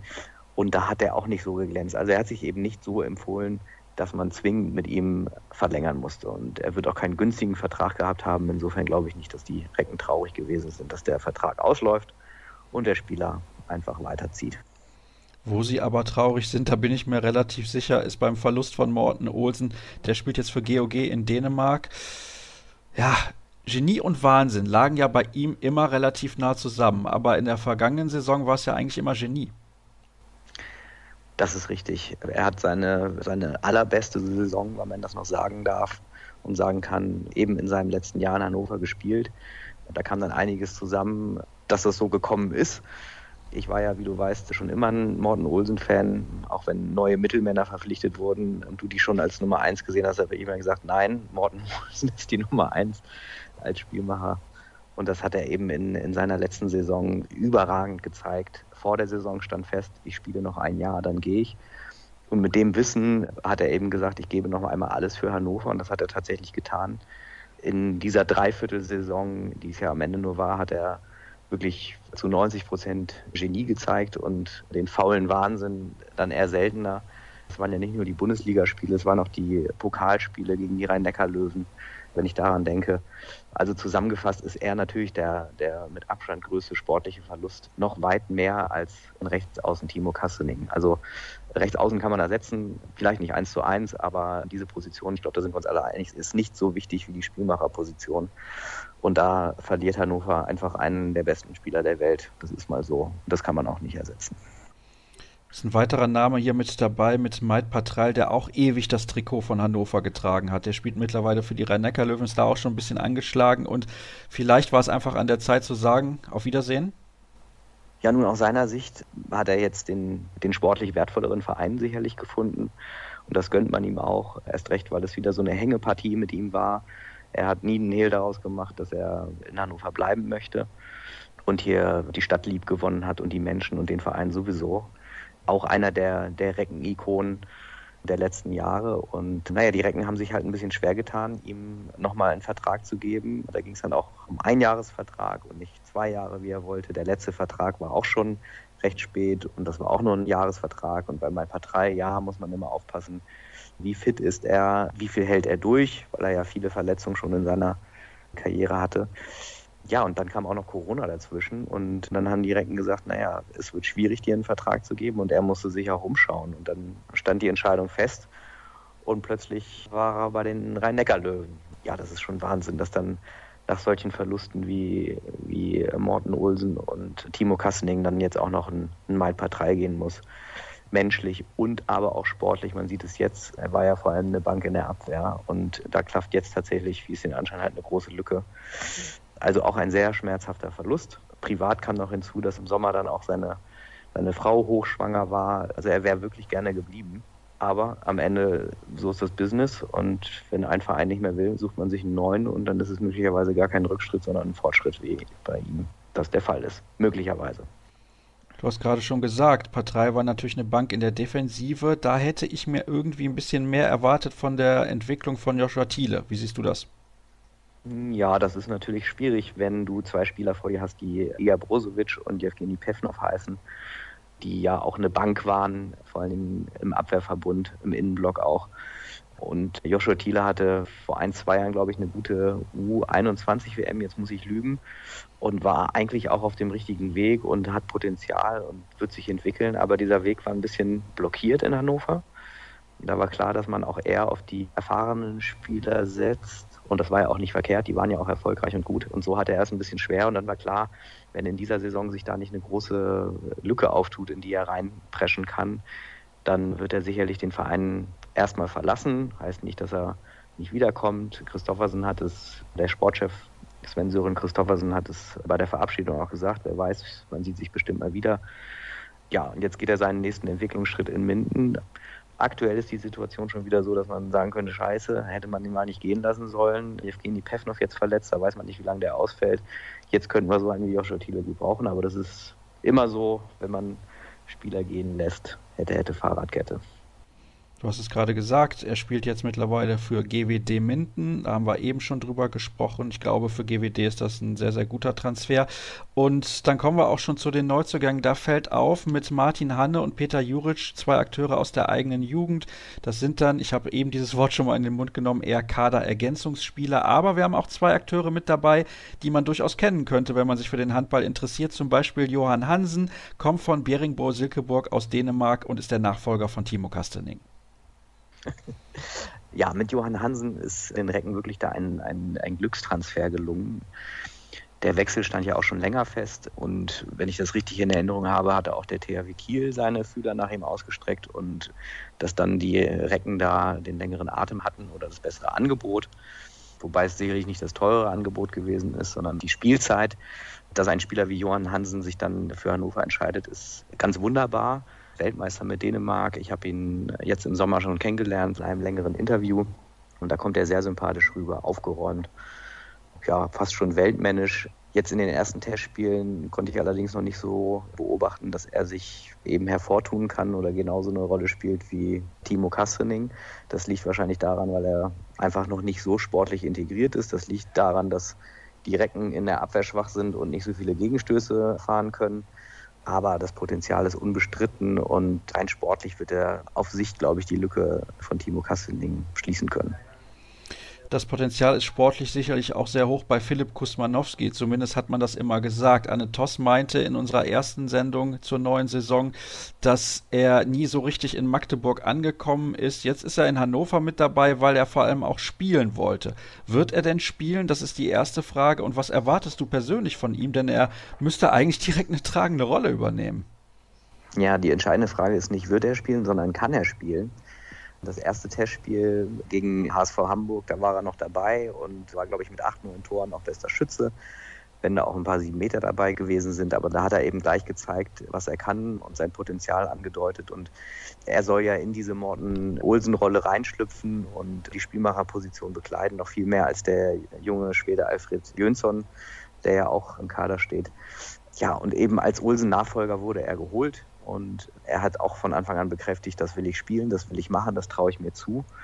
Und so einen Typen brauchst du eben auch, der das sagt, der das Selbstvertrauen hat und hat sich, glaube ich, sehr schnell integriert. Gibt ja einen großen Balkanblock in Hannover mittlerweile, fühlt er sich aufgehoben. Und als ich im Sommer mit ihm gesprochen habe, war sein Deutsch tatsächlich erstaunlich gut, versteht ganz gut und spricht auch ein bisschen, ist dann vielleicht auch eine Frage des Selbstbewusstseins und der breiten Brust. Also ich glaube, dass da sportlich sehr, sehr viel Potenzial da ist, auch diese Mannschaft anzuführen und sie mitzuziehen. Das Problem war, dass er in der Vorbereitung Achillessehnenprobleme bekommen hat und er jetzt schon seit zwei oder drei Wochen einfach geschont wird, damit das Problem nicht größer wird. Und ob er jetzt am Freitag gegen Magdeburg bei der Generalprobe dabei ist, ist völlig offen. Und wenn er da nicht dabei ist, macht es auch fast gar keinen Sinn, dass er dann am 1. Oktober gegen Minden spielt. Also durchaus möglich, dass eben der, der wichtigste Neuzugang im Grunde ja zum Auftakt gar nicht spielen kann und eigentlich 80 Prozent der Vorbereitung gar nicht mitmachen konnte. Das ist natürlich sehr, sehr ärgerlich, aber zumindest, wie du gerade gesagt hast, hat er jetzt ein bisschen besser Deutsch gelernt. Das ist, glaube ich, sehr, sehr wichtig, insbesondere natürlich auf der Position, die er einnimmt, gar keine Frage. Und wir schauen direkt mal auf die erste Sieben und gehen für den Moment mal davon aus, dass fast alle fit sind. Also zumindest Kusmanowski bei Pefnov hast du gerade noch gesagt, da weiß man nicht, wie lange er ausfällt. Deswegen auf rechts außen, nee, auf rechts außen, um Gottes Willen, am Kreis natürlich Ilja Brozovic gesetzt, gar keine Frage. Auf den Außenpositionen Vincent Büchner links und Johann Hansen, der Neuzugang rechts. Im Rückraum wären es dann Fabian Böhm, Philipp Kusmanowski und Ivan Martinovic. Und im Tor, tja, also Domenico Ebner, finde ich, hat eine gute erste Saison gespielt in Hannover und vor allem hat er sich sehr gut ergänzt mit Urban Lesjak. Ich finde, er hat da ein bisschen die Nase vorn. Was ist deine Meinung zu dieser Personalie? Da kann, so langweilig das klingt, kann ich mich und will ich mich nicht festlegen. Für mich ist das ein absolut gleichwertiges Paar. Natürlich sagt man immer, auf der Torhüterposition gibt es keine Konkurrenz, das muss ein Gespann sein, die müssen sich verstehen. Aber meistens hat ja doch einer die Nase vorn. Und bei den beiden habe ich tatsächlich das Gefühl, und das ist so, dass die, also äh, beide die Nummer eins sind oder beide die Nummer zwei, man kann es gar nicht sagen.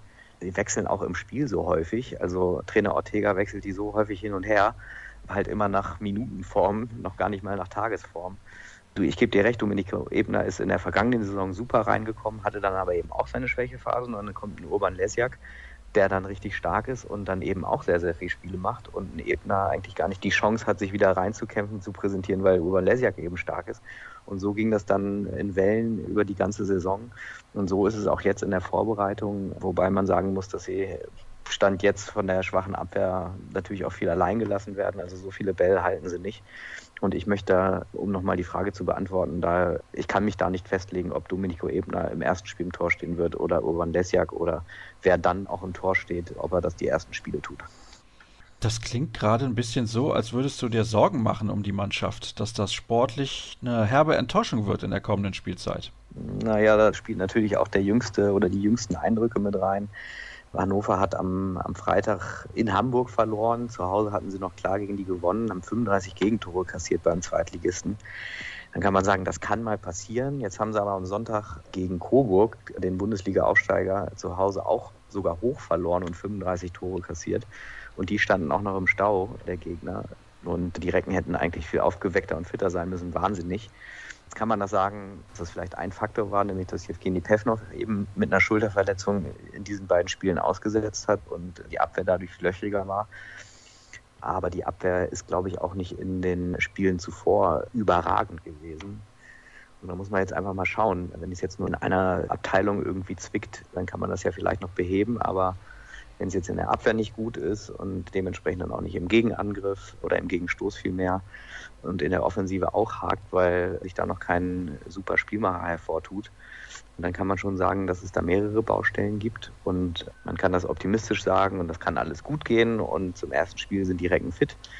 Man kann aber auch sagen, naja, ein vierter Platz wird es in dieser Saison oder in der kommenden Saison dann vielleicht doch nicht mehr. Ja, das glaube ich allerdings auch. Aber Simon, Jetzt bin ich mal sehr gespannt auf deinen Tipp. Also, wenn du schon so pessimistisch bist, beziehungsweise vielleicht auch einfach nur realistisch, wird es denn überhaupt für die Top Ten reichen? Die Liga ist ja nun größer geworden, aber das ändert, glaube ich, nichts daran, dass die Recken natürlich nicht nach unten gucken wollen mit so einem erfahrenen und renommierten Trainerteam und den guten Spielern, die sie ja zweifelsfrei auch immer noch haben, müssen die Recken nach oben schauen.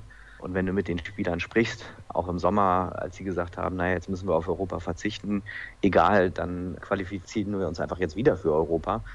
Also das Selbstvertrauen und das Potenzial ist sicherlich da. Nur der Kader ist sehr, sehr dünn, er ist sehr, sehr jung. Wir haben eben über die großen Abgänge gesprochen und die großen Verluste, die Stand jetzt eben nicht eins zu eins zu ersetzen waren oder zu ersetzen sind.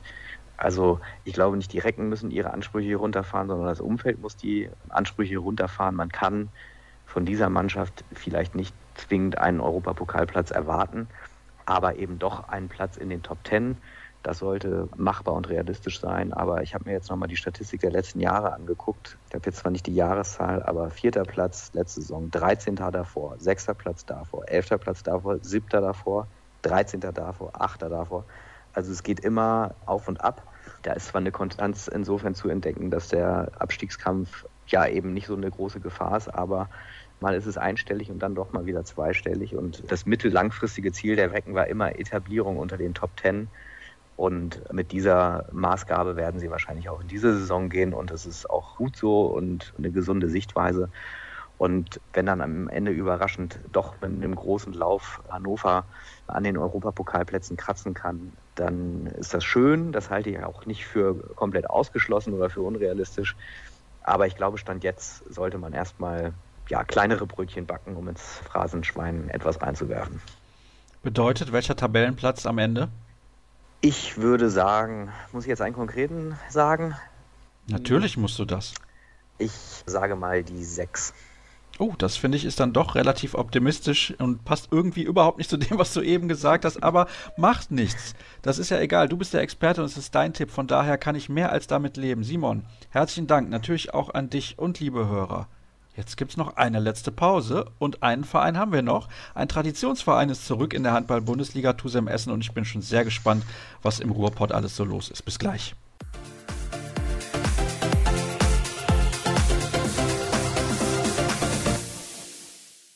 Ich habe es ja eben gesagt vor der ganz kurzen Pause. Eine Mannschaft haben wir noch, über die wir heute sprechen wollen. Und es ist ein Traditionsverein, der zurückgekehrt ist in die erste Liga. Viele Jahre ist er in der ersten Liga mit dabei gewesen. Meisterschaften wurden gewonnen.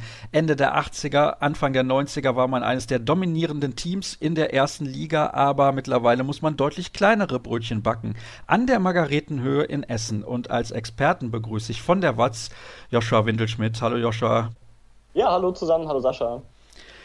Ja, dann lass uns mal sprechen über den Tusem. Zweiter war die Mannschaft zum Zeitpunkt des Saisonabbruchs.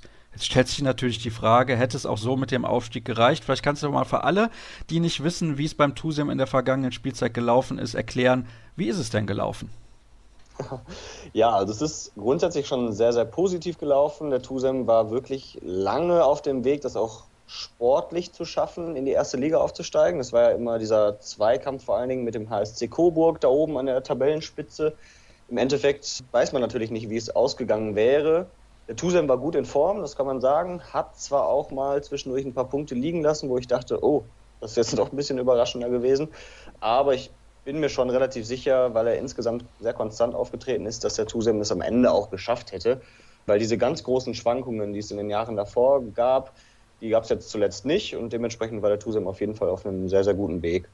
Ich schaue jetzt gerade nochmal, wann wir in der vergangenen Saison das erste Mal miteinander gesprochen haben. Da warst du nämlich hier zu Gast, hast deine Premiere gefeiert. Das war in Episode 231 am 18. November. Da ging es dem Tusem sportlich richtig, richtig gut und wir haben über die nächsten Spiele gesprochen.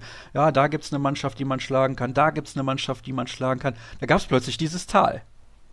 Genau, das ist auch fast schon Tradition beim Tusem. So alt wie der Tusem Traditionsclub ist, so ist auch irgendwie diese Schwächephase rund um Weihnachten da. Das hatte er in der Vorsaison auch. Da hat er ja genau diesen Aufstieg eben auch verspielt, weil er aus diesem Tal nicht mehr so schnell rauskam. Das war dieses Mal zum Glück aus Sicht der Essener ein bisschen anders. Also da haben sie sich relativ schnell gefangen. Also gegen Jahresende das Spiel gegen Gummersbach noch gewonnen. Hätten sie das verloren, dann wäre es schwieriger ausgesehen. Aber so ging es relativ schnell raus aus diesem Tal und im Endeffekt war es dann wieder konstanter. Wie gesagt, ein paar Punkte auch liegen gelassen, wo ich dachte, hm, muss jetzt nicht sein, aber dann trotzdem auch gut gepunktet im Endeffekt und auf einem guten Weg gewesen. Ja. Vielleicht sollten wir dazu erwähnen, wobei ich glaube, die Hörer von Kreisab wissen, dass der Trainer in der vergangenen Saison war Jaron Sievert. Das war natürlich immer dann ja, so ein Ding, was vielleicht auch zu viel diskutiert wurde, dass er so jung ist und dass er halt wenig Erfahrung mitbringt. Aber aus meiner Sicht spielt das alles keine Rolle. Da haben wir ja auch schon drüber diskutiert. Mittlerweile steht ja auch der Nachfolger längstens fest. Jamal Naji ist das und darüber sprechen wir gleich noch. Was hat denn die Mannschaft von Jaron Sievert in der vergangenen Saison alles ausgezeichnet? War das eine Mannschaft, die schnellen Handball gespielt hat? War das eine Mannschaft, die vor allem in der Abwehr zu überzeugen wusste? Womit hat man sich diesen zweiten Platz schlussendlich gesichert? Ich weiß noch, als wir letztes Mal miteinander gesprochen hatten, da habe ich vor allen Dingen die Abwehrarbeit gelobt. Die war bis dahin auch gut. Dann kam eben dieses Tal und genau diese Abwehrarbeit war nicht mehr gut plötzlich. Aber auch da hat sich der Tusem einigermaßen gefangen, aber konnte sich vor allen Dingen auch immer auf den Angriff verlassen. Das war auch so das, was Jaron Sievert in den drei Jahren beim Tusem echt gut gemacht hat, also gut entwickelt hat mit der Mannschaft. Dieses schnelle Tempospiel nach vorne hin, eigentlich auch einen sehr, sehr guten Abschluss immer gehabt. Und das hatte der Tusem eigentlich fast die ganze Saison durch. Wie gesagt, diese Schwächephase in der Abwehr, die gab es durchaus, aber da haben sich die Erstner relativ schnell wieder gefangen und dann ging es. Und was ich auch bemerkenswert fand bei der Personalie Jaron Sievert, es war ja schon recht früh klar im Jahr, dass Sievert dann im Sommer zu den Füchsen zurückkehren wird. Das kann ja durchaus auch bei einer Mannschaft, die gerade um den Aufstieg spielt, mal für Unruhe sorgen. Das war jetzt aber beim Tusem tatsächlich nicht der Fall. Im Endeffekt war es ja auch ein offenes Geheimnis, dass Siebert irgendwann zu den Füchsen Berlin zurückkehren wird. Dass es jetzt dann so kommt, in diesem Jahr schon, war jetzt nicht so unbedingt abzusehen, aber die Mannschaft ist damit gut umgegangen. Da wurde sehr schnell und sehr transparent kommuniziert und dementsprechend hat es dann auch keine Rolle mehr gespielt. Man konnte sich darauf einstellen. Man hatte trotzdem das Ziel, wir wollen gemeinsam aufsteigen. Das hat Jaron Siebert auch immer wieder gesagt. Er will den Tusem in die erste Liga führen. Ja, und am Ende hat es geklappt, auch wenn es durch Corona ein bisschen früher war. Wir haben mit ihm ja quasi jetzt über den ersten Abgang schon gesprochen, aber es gibt auch Spieler, die den Verein verlassen haben und das ist gleich eine ganze Menge. Zum Beispiel Frederik Gens, der Torhüter, der ist seinem Trainer, seinem Alten zu den Füchsen Berlin gefolgt. Ist das ein Verlust? Wird man den nur schwer ersetzen können oder war das jemand, der sich mit seinem Konkurrenten Sebastian Bliss eher die Spielzeit geteilt hat? Ja, also die haben sich schon die Spielzeit geteilt, wobei ich sagen muss, dass Freddy Gens wirklich einen sehr, sehr großen Schritt nach vorne gemacht hat. Also wirklich zu einem sehr guten Torwart geworden ist, wie ich finde. Hat den Tusem in vielen Spielen auch ja, die Punkte gerettet und war im Endeffekt, hatte so ein bisschen die Nase vorn vor Sebastian Bliss. Ist auch tatsächlich schade, muss man sagen, dass Freddy Gens geht. Junger Torwart, sehr guter Torwart schon für sein Alter und hätte der Tusem auf jeden Fall gut gebrauchen können neben Sebastian Bliss, der natürlich vor allen Dingen sehr viel Erfahrung hat, war ja mit dem Tusem auch schon mal in der ersten Liga, spielt ja schon sehr, sehr lange in Essen. Der wird natürlich viel Erfahrung mitbringen, das dürfte auch in der ersten Liga helfen. Und ja, so, so ein Co-Torwart wie Freddy Gens wäre da schon nicht falsch gewesen. Jetzt hat er zwei neue, der Sebastian Bliss neben sich, einmal Arne Fuchs und Lukas Diedrich. Die sind auch beide sehr, sehr jung. Arne Fuchs ist 21, Lukas Diedrich ist 20. Da wird man sehen, inwieweit die die Rolle von Freddy Gent sozusagen einnehmen können, der ja auch sehr jung ist, und sich vielleicht auch dahin entwickeln können. Also von Lukas Diedrich zum Beispiel habe ich schon einen guten Eindruck. Der hat gegen den Bergischen HC im Testspiel gespielt und hatte auch einige wirklich tolle Paraden gehabt. Hat jetzt auch, glaube ich, nur eine Hälfte der Halbzeit gespielt, aber da wirklich auch überzeugen können. Also da bin ich relativ optimistisch, dass da ein guter Nachfolger für Freddy Gent heranwächst sind wir schon bei den Neuzugängen gelandet, aber es gibt wie gesagt noch einige Abgänge und ein weiterer ist Tom Skroblin. Der hatte Erstliga-Erfahrung, hätte eigentlich dem Tusem gut zu Gesicht gestanden, wenn man so einen Akteur weiter mit dabei gehabt hätte. Ja, das auf jeden Fall. Also der Tusem hatte mit Tom Skroblin und mit Noah Bayer wohl das beste Linksaußen-Duo, was die Liga so hatte. Und es kam für mich persönlich auch echt überraschend, dass Tom Skroblin dann irgendwann gesagt hat, nein, ich werde den Tusem verlassen, obwohl der Tusem eben auf Aufstiegskurs war. Aber er hat auch gesagt, ja, im Konkurrenzkampf mit Noah Bayer, der seinen Vertrag dann auch noch verlängert hat, ja, wird es schwierig. Der Skoblin möchte dann doch gerne mehr spielen und jetzt sah es dann so aus, als würde auch Noah Bayer dann wahrscheinlich eher mal zum Zug kommen, das zu seinem Eigengewächs. Ja, und dann ging es im Endeffekt wahrscheinlich auch ein bisschen um das Finanzielle, dass der Tusem ja nun mal nicht viel Geld hat im Vergleich zu anderen Erstligisten. Das ist wahrscheinlich auch klar. Und dann musste Tusem eben abwägen, können wir das machen? Wie viel können wir Tom Skoblin bieten? Im Endeffekt sind sie beide wohl nicht so ganz grün geworden oder auf den gleichen Nenner gekommen. Und dann hat das Skoblin gesagt, okay, dann versuche ich was Neues. Ist dann zu Nettelstedt-Lübbecke gegangen und wird da jetzt in der zweiten Liga wieder angreifen. Aber der hätte dem Tusem in der ersten Liga definitiv weiterhelfen können, war einer der besten Torschützen und auch ein relativ sicherer 7-Meter-Schütze, das kommt noch dazu. Wir haben weitere Abgänge, über die wir sprechen müssen. Zwei sind jetzt beim VfL Potsdam unter Vertrag. Rolando Orios, der Kreisläufer, und Cyril Akakbo, der sprunggewaltige Rechtsaußen. Den habe ich auch in der zweiten Liga das eine oder andere Mal in der Halle gesehen und habe mir jedes Mal gedacht, Mensch, aus dem könnte was werden. Warum ist er denn jetzt in die dritte Liga gegangen? Ja, ein ähnliches Spiel wie gerade bei Skoblin. Also der Tusem hat auf Rechtsaußen mit Felix Klingler verlängert und dann eben den Vertrag mit Cyril Akakpo nicht. Ja, und dementsprechend hat er sich dann auch umgeschaut, ist dann eben auch zurück in die Heimat, kam ja vorher von den Füchsen Berlin, jetzt dann eben nach Potsdam, also wieder in die Nähe und ja, will dann natürlich Spielpraxis sammeln. Das hätte man ihm hier in Essen wohl nicht garantieren können.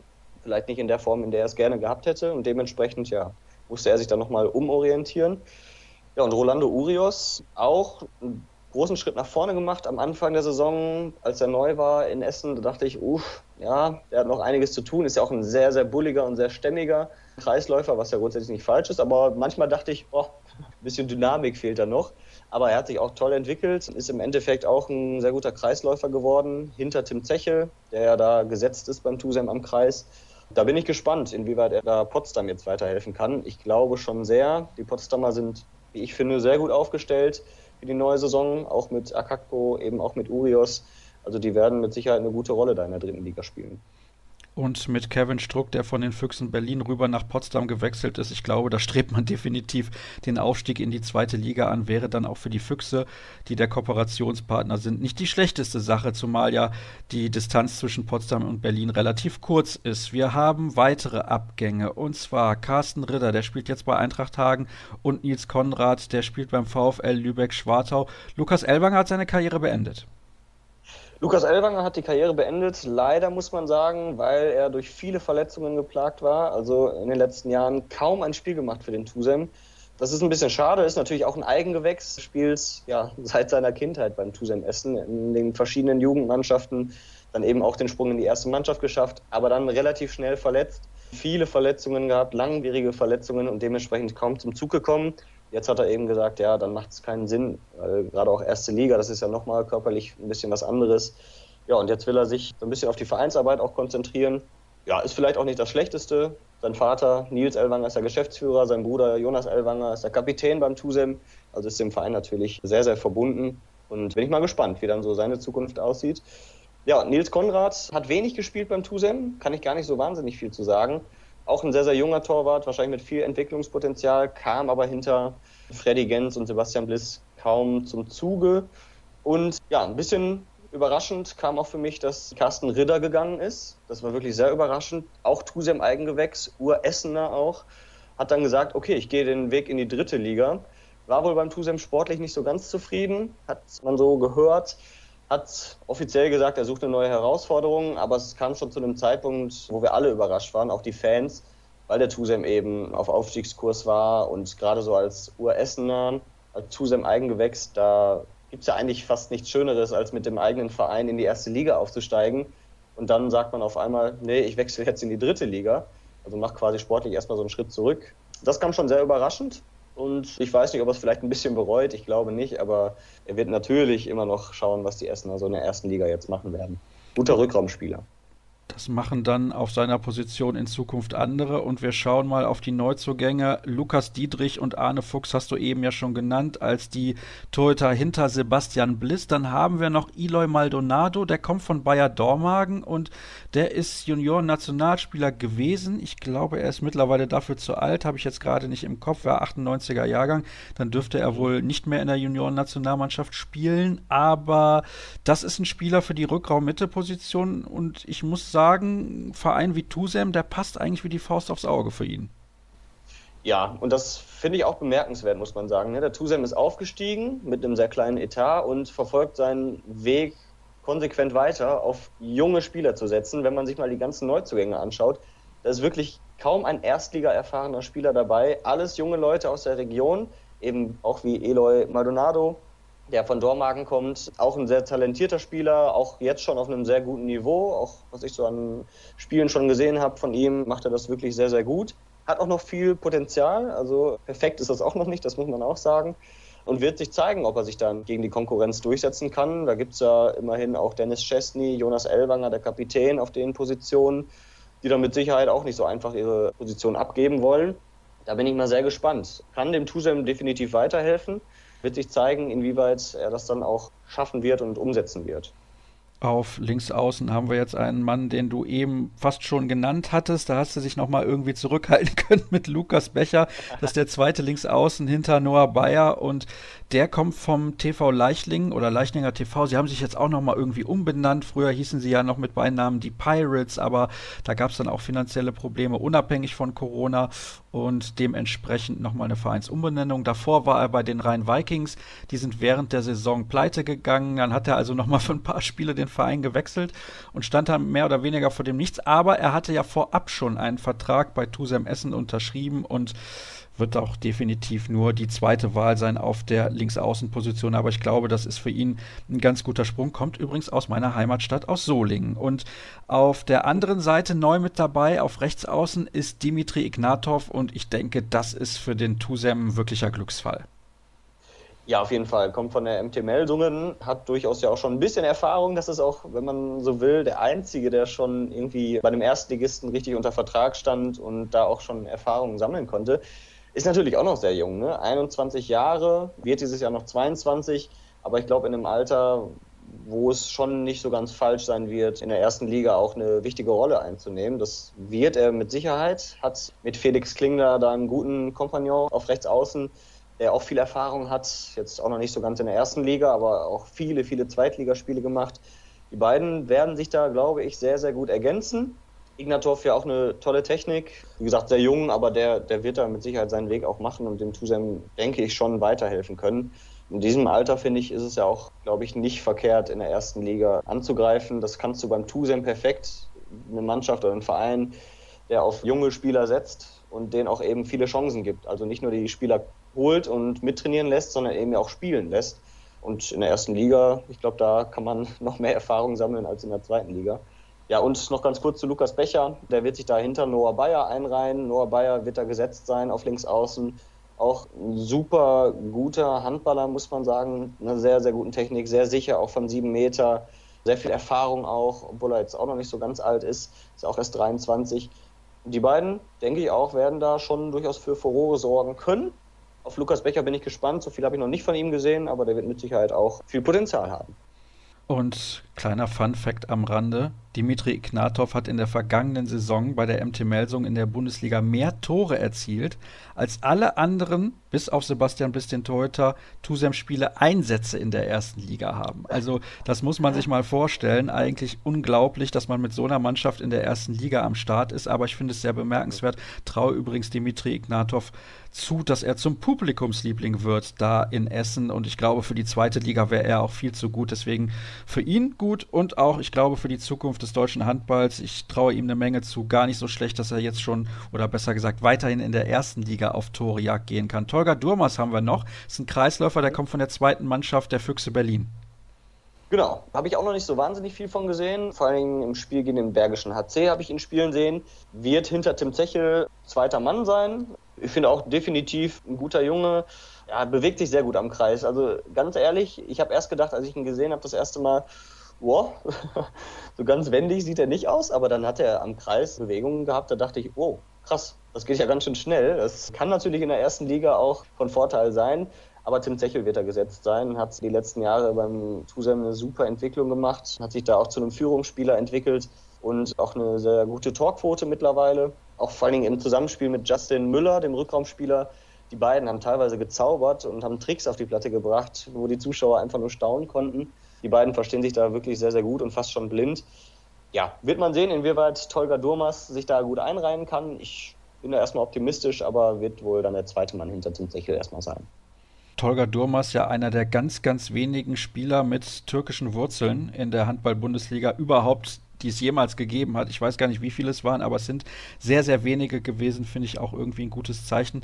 Er wiegt bei 1,94 Meter Größe 110 Kilo, falls ihr euch gerade gewundert habt, warum unser Experte sagte, das sah am Anfang nicht so geschmeidig aus und er war dann etwas überrascht von den schnellen Bewegungen. Wir müssen natürlich noch über den Neuzugang überhaupt sprechen. Das ist ein neuer Trainer. Jamal Naji hat zuvor die Jugend von Bayer Dormagen trainiert. Also der Tusem erstmal mit einem 24-Jährigen damals, Jaron Sievert, und jetzt mit einem Trainer, der vorher nur eine Jugendmannschaft trainiert hat. Die gehen all in. ja, man kann so sagen eigentlich, ne? Aber das ist eben dieser konsequente Weg, von dem ich vorhin auch schon gesprochen habe, auf junge Spieler zu setzen, aber auch eben auf junge Trainer. Also denen auch eine Chance zu geben. Und wenn man die Verantwortlichen beim TUSEM kennt und weiß, wenn die von irgendwas überzeugt sind, dann stehen die auch zu 100 Prozent mindestens hinter. Das waren sie bei Jamal Naji auch. Also die haben da keine Zweifel aufkommen lassen. Es gab natürlich auch kritische Stimmen, die gesagt haben, auch schon wieder ein junger Trainer, gerade für die erste Liga. Da braucht man noch einen Erfahrenen, der da auch schon viel Erfahrung gesammelt hat. Nee, haben sie gesagt, nein, braucht man nicht zwingend. Das hat man bei Jaron Sievert gesehen, der natürlich erstmal eine Phase brauchte, um reinzukommen beim Tusem, aber dann wirklich eine tolle Entwicklung gemacht hat mit dem Verein. Bei Jamal Naji erhofft man sich natürlich Ähnliches, wobei man muss ja auch sagen, das ist nochmal eine andere Situation. Jaron Sieverts hat in der zweiten Liga den Tusem trainiert. Jamal Naji jetzt in der ersten Liga als Aufsteiger, wo die Erwartungen natürlich jetzt nicht so groß sind, aber zumindest schon mal eine große Herausforderung ist, die Mannschaft auch bei Laune zu halten. Das sagte Jamal Naji auch im Gespräch. Es wird vor allen Dingen darauf ankommen, auch psychologisch da ein bisschen auf die Mannschaft einzuwirken in der neuen Saison, weil klar sein wird, dass der Tusem da jetzt keine Siegesserie starten wird, wie es vielleicht in der zweiten Liga noch eher ging. Da wird man sich darauf einstellen müssen, dass es auch einige Niederlagen am Stück gibt und dann vor allen Dingen den kühlen Kopf zu bewahren und nicht direkt die schlechte Stimmung aufkommen zu lassen. Da sagte Jamal Naji auch, ja, das wird eine meiner größten Aufgaben in der neuen Saison. Da bin ich auch sehr gespannt, inwieweit das fruchten wird. Dann schlage ich vor, ratter ich jetzt mal die erste sieben runter, denn die stellt sich mehr oder weniger von alleine auf. Mit Sebastian Bliss im Tor, mit Noah Bayer auf links außen und Dimitri Ignatov auf rechts außen. Mit Jonas Elwanger, Dennis Chesney und Lukas Firnhaber, dem Bruder von Sebastian Firnhaber, auf der halbrechten Position und die anderen beiden teilen sich Rückraum Mitte und halb links und Tim Zechel am Kreis. Das möchte ich eigentlich jetzt nicht weiter groß besprechen, weil ich glaube, du hast ja eben schon relativ deutlich erklärt, welche Chancen die anderen Spieler haben, insbesondere die jungen Neuzugänge Neuzugänge sich da auch einzufinden. Die einzige Erwartung bzw. das einzige Saisonziel, was man haben kann beim TUSEM, ist der Klassenerhalt. Ich nehme an, man weiß aber auch beim Verein ganz genau, dass das unfassbar schwer wird. Ja, das auf jeden Fall. Also da macht auch keiner einen Hehl draus. Also die sind, das muss man auch beim TUSEM sagen, die sind jetzt nicht sehr realitätsfern und sagen, ja, der Klassenerhalt, der muss mindestens drin sein. Nein, das machen sie nicht. Die wissen ganz genau, dass es eine ganz schwierige Saison werden wird. Es gibt ja auch deutlich mehr Absteiger. Als Aufsteiger ist es sowieso nicht einfach. Der TUSEM startet mit dem deutlich, deutlich kleinsten Etat in diese neue Saison. Hat der auch jetzt natürlich neue Spieler verpflichtet, aber auch keine mit internationaler Erfahrung oder so. Also das wird eine knallharte und knüppeldicke Saison. Das weiß man beim TUSEM. Dementsprechend ja, nimmt man das auch so ein bisschen als Vorteil, kann man sagen, dass man sagt, okay, wir haben eigentlich nichts zu verlieren. Wir gehen jetzt in die erste Liga, das wollten wir, das war unser Ziel. Und da können wir eigentlich befreit aufspielen, weil wir haben jetzt hier nicht, sag ich mal, einen Mäzen im Rücken, der uns mit Geld da hochgepumpt hat. Nein, das ist alles mit viel Nachwuchsarbeit passiert. Dementsprechend ist es eher so ein Jahr der Belohnung für den Tusem, kann man sagen. Für diese erfolgreiche Arbeit auch von Jaron Sievert, der da viele junge Talente entwickelt hat. Und diese junge Mannschaft geht jetzt eben den Schritt in die erste Liga. Ich glaube, sie wird den auch leider wieder zurückgehen müssen in der neuen Saison. Aber ich lasse mich da gerne eines Besseren belehren. Aber klar, der Tusem wird es verdammt schwer haben. Ich bin trotzdem gespannt auf die Spiele. Die Testspiele, die waren jetzt so, ja, eher durchwachsen, kann man sagen, aber auch viele gute Ansätze dabei. Und deswegen schauen wir mal, was passiert. Ja, das gefällt mir, dass du da so realistisch bist und nicht irgendwie denkst, der Tusem käme jetzt auf Platz 12 ins Ziel. Ich glaube, das wäre aber wirklich sehr realitätsfremd. Lass uns noch kurz über eine besondere Situation sprechen. Irgendwie hat man dann doch das Gefühl, der Aufstieg kam ein bisschen unverhofft, denn die Halle wird gar nicht fertig zum ersten Heimspiel. Ja, das stimmt. Also durch die erste Liga und durch die Übertragungen von Sky gibt es ja auch ein paar Voraussetzungen, die geschaffen werden müssen. Und die Sporthalle am Hallo in Essen-Stoppenberg, die hat halt zu dunkles Licht. Also das Licht musste aufgerüstet werden. Es muss eine komplett neue Lichtanlage installiert werden, damit Sky dann auch übertragen kann. Und das hat es natürlich auch bis zum Oberbürgermeister geschafft, der auch öfter mal beim TUSEM zu Gast ist. Und weil die Stadt ja die Halle dann umrüsten muss. Und da hat der Oberbürgermeister gesagt, nee, also das hat so den Ehrgeiz in mir geweckt, ich werde mich für den TUSEM einsetzen und spätestens zum ersten Spieltag wird der TUSEM dann eine neue Lichtanlage haben. Das kann ja nicht sein, dass wir einen Erstligisten im Handball haben, der dann nicht in seiner Halle spielen darf. Tatsächlich hat er da auch viel gekämpft. Es gibt die neue Lichtanlage bald. Allerdings Mitte Oktober wird sie erst fertig werden. Das heißt, nach dem offiziellen Saisonstart. Jetzt hat der Tusem ja auch sein erstes Heimspiel verlegen lassen, genau wegen dieser Situation. Gegen Frisch auf Göppingen geht es dann eben erst wahrscheinlich im November. Dann hat der Tusem sowieso jetzt erstmal zwei Auswärtsspiele und dann das erste Heimspiel in der neuen, beziehungsweise in der Halle mit der neuen Lichtanlage. Mitte Oktober erst. Ja, und dann steht ihm eigentlich nichts mehr im Wege, da auch in der ersten Liga in Essen zu spielen. Das wird ja auch mal wieder Zeit. Lange, lange ist ja. nämlich her in der Saison 2012, 2013 und da ging es direkt wieder runter in die zweite Liga. Das hatte auch damals finanzielle Gründe. Deswegen finde ich diesen Weg, den der Verein eingeschlagen hat mit den jungen Talenten, sehr, sehr gut. Wir kommen zu deinem Tipp und du hast ja eben schon gesagt, du gehst davon aus, dass es nichts wird mit dem Klassenerhalt. Befürchtest du denn vielleicht auch eine zweite HSG Nordhorn-Lingen? Die haben ja letztes Jahr nur vier Punkte geholt. Und welcher Tabellenplatz wird es? Ja, also vier Punkte, das wäre schon tatsächlich traurig und ich traue dem Tusem zu, auch mehr zu holen. Aber ja, also wie ich gerade schon sagte, das wird sehr, sehr, sehr, sehr schwer. Alles andere als der Abstieg wäre für mich eine Überraschung. Ich bin aber für Überraschungen immer gerne offen, also so ist es jetzt nicht. Aber ja, klar, also unter den letzten vier leider wird sich der Tusem da wohl einreihen müssen. Platz könnte ich jetzt schwer festmachen. Ich hoffe natürlich nicht letzter oder vorletzter. Das wird man dann sehen. Ich kann auch schwer die anderen Mannschaften einschätzen, gerade jetzt auch in Zeiten von Corona. Da wird man sehen müssen, wo sich der Zusender einreiht. Aber mehr als vier Punkte dürften es doch am Ende dann schon sein. Es wäre schade, wenn es anders käme. Vier Punkte wären wirklich relativ wenig, aber wir haben in der vergangenen Saison gesehen, wie schnell das gehen kann, wenn man dann plötzlich aufsteigt, obwohl man eigentlich irgendwie doch nicht damit gerechnet hat. Joscha, recht herzlichen Dank auch natürlich an dich und auch nochmal an euch, die Hörer. Das war eine Mammutausgabe heute, so viel kann ich sagen. Es ist aber nicht die letzte. Wir haben ja noch einige Mannschaften, über die wir sprechen müssen und wann wir das tun und mit wem wir das tun und so weiter und so fort. Das erfahrt ihr natürlich auf unseren sozialen Kanälen bei facebook.com slash kreisab, bei Twitter at kreisab.de sowie bei Instagram unter dem Hashtag und Accountnamen kreisab. Ich sage nochmal herzlichen Dank. Wie gesagt, ich wiederhole mich da, aber es war wirklich eine lange, lange Ausgabe und ansonsten hören wir uns dann in zwei Tagen wieder. Macht's gut und bis dann. Tschüss.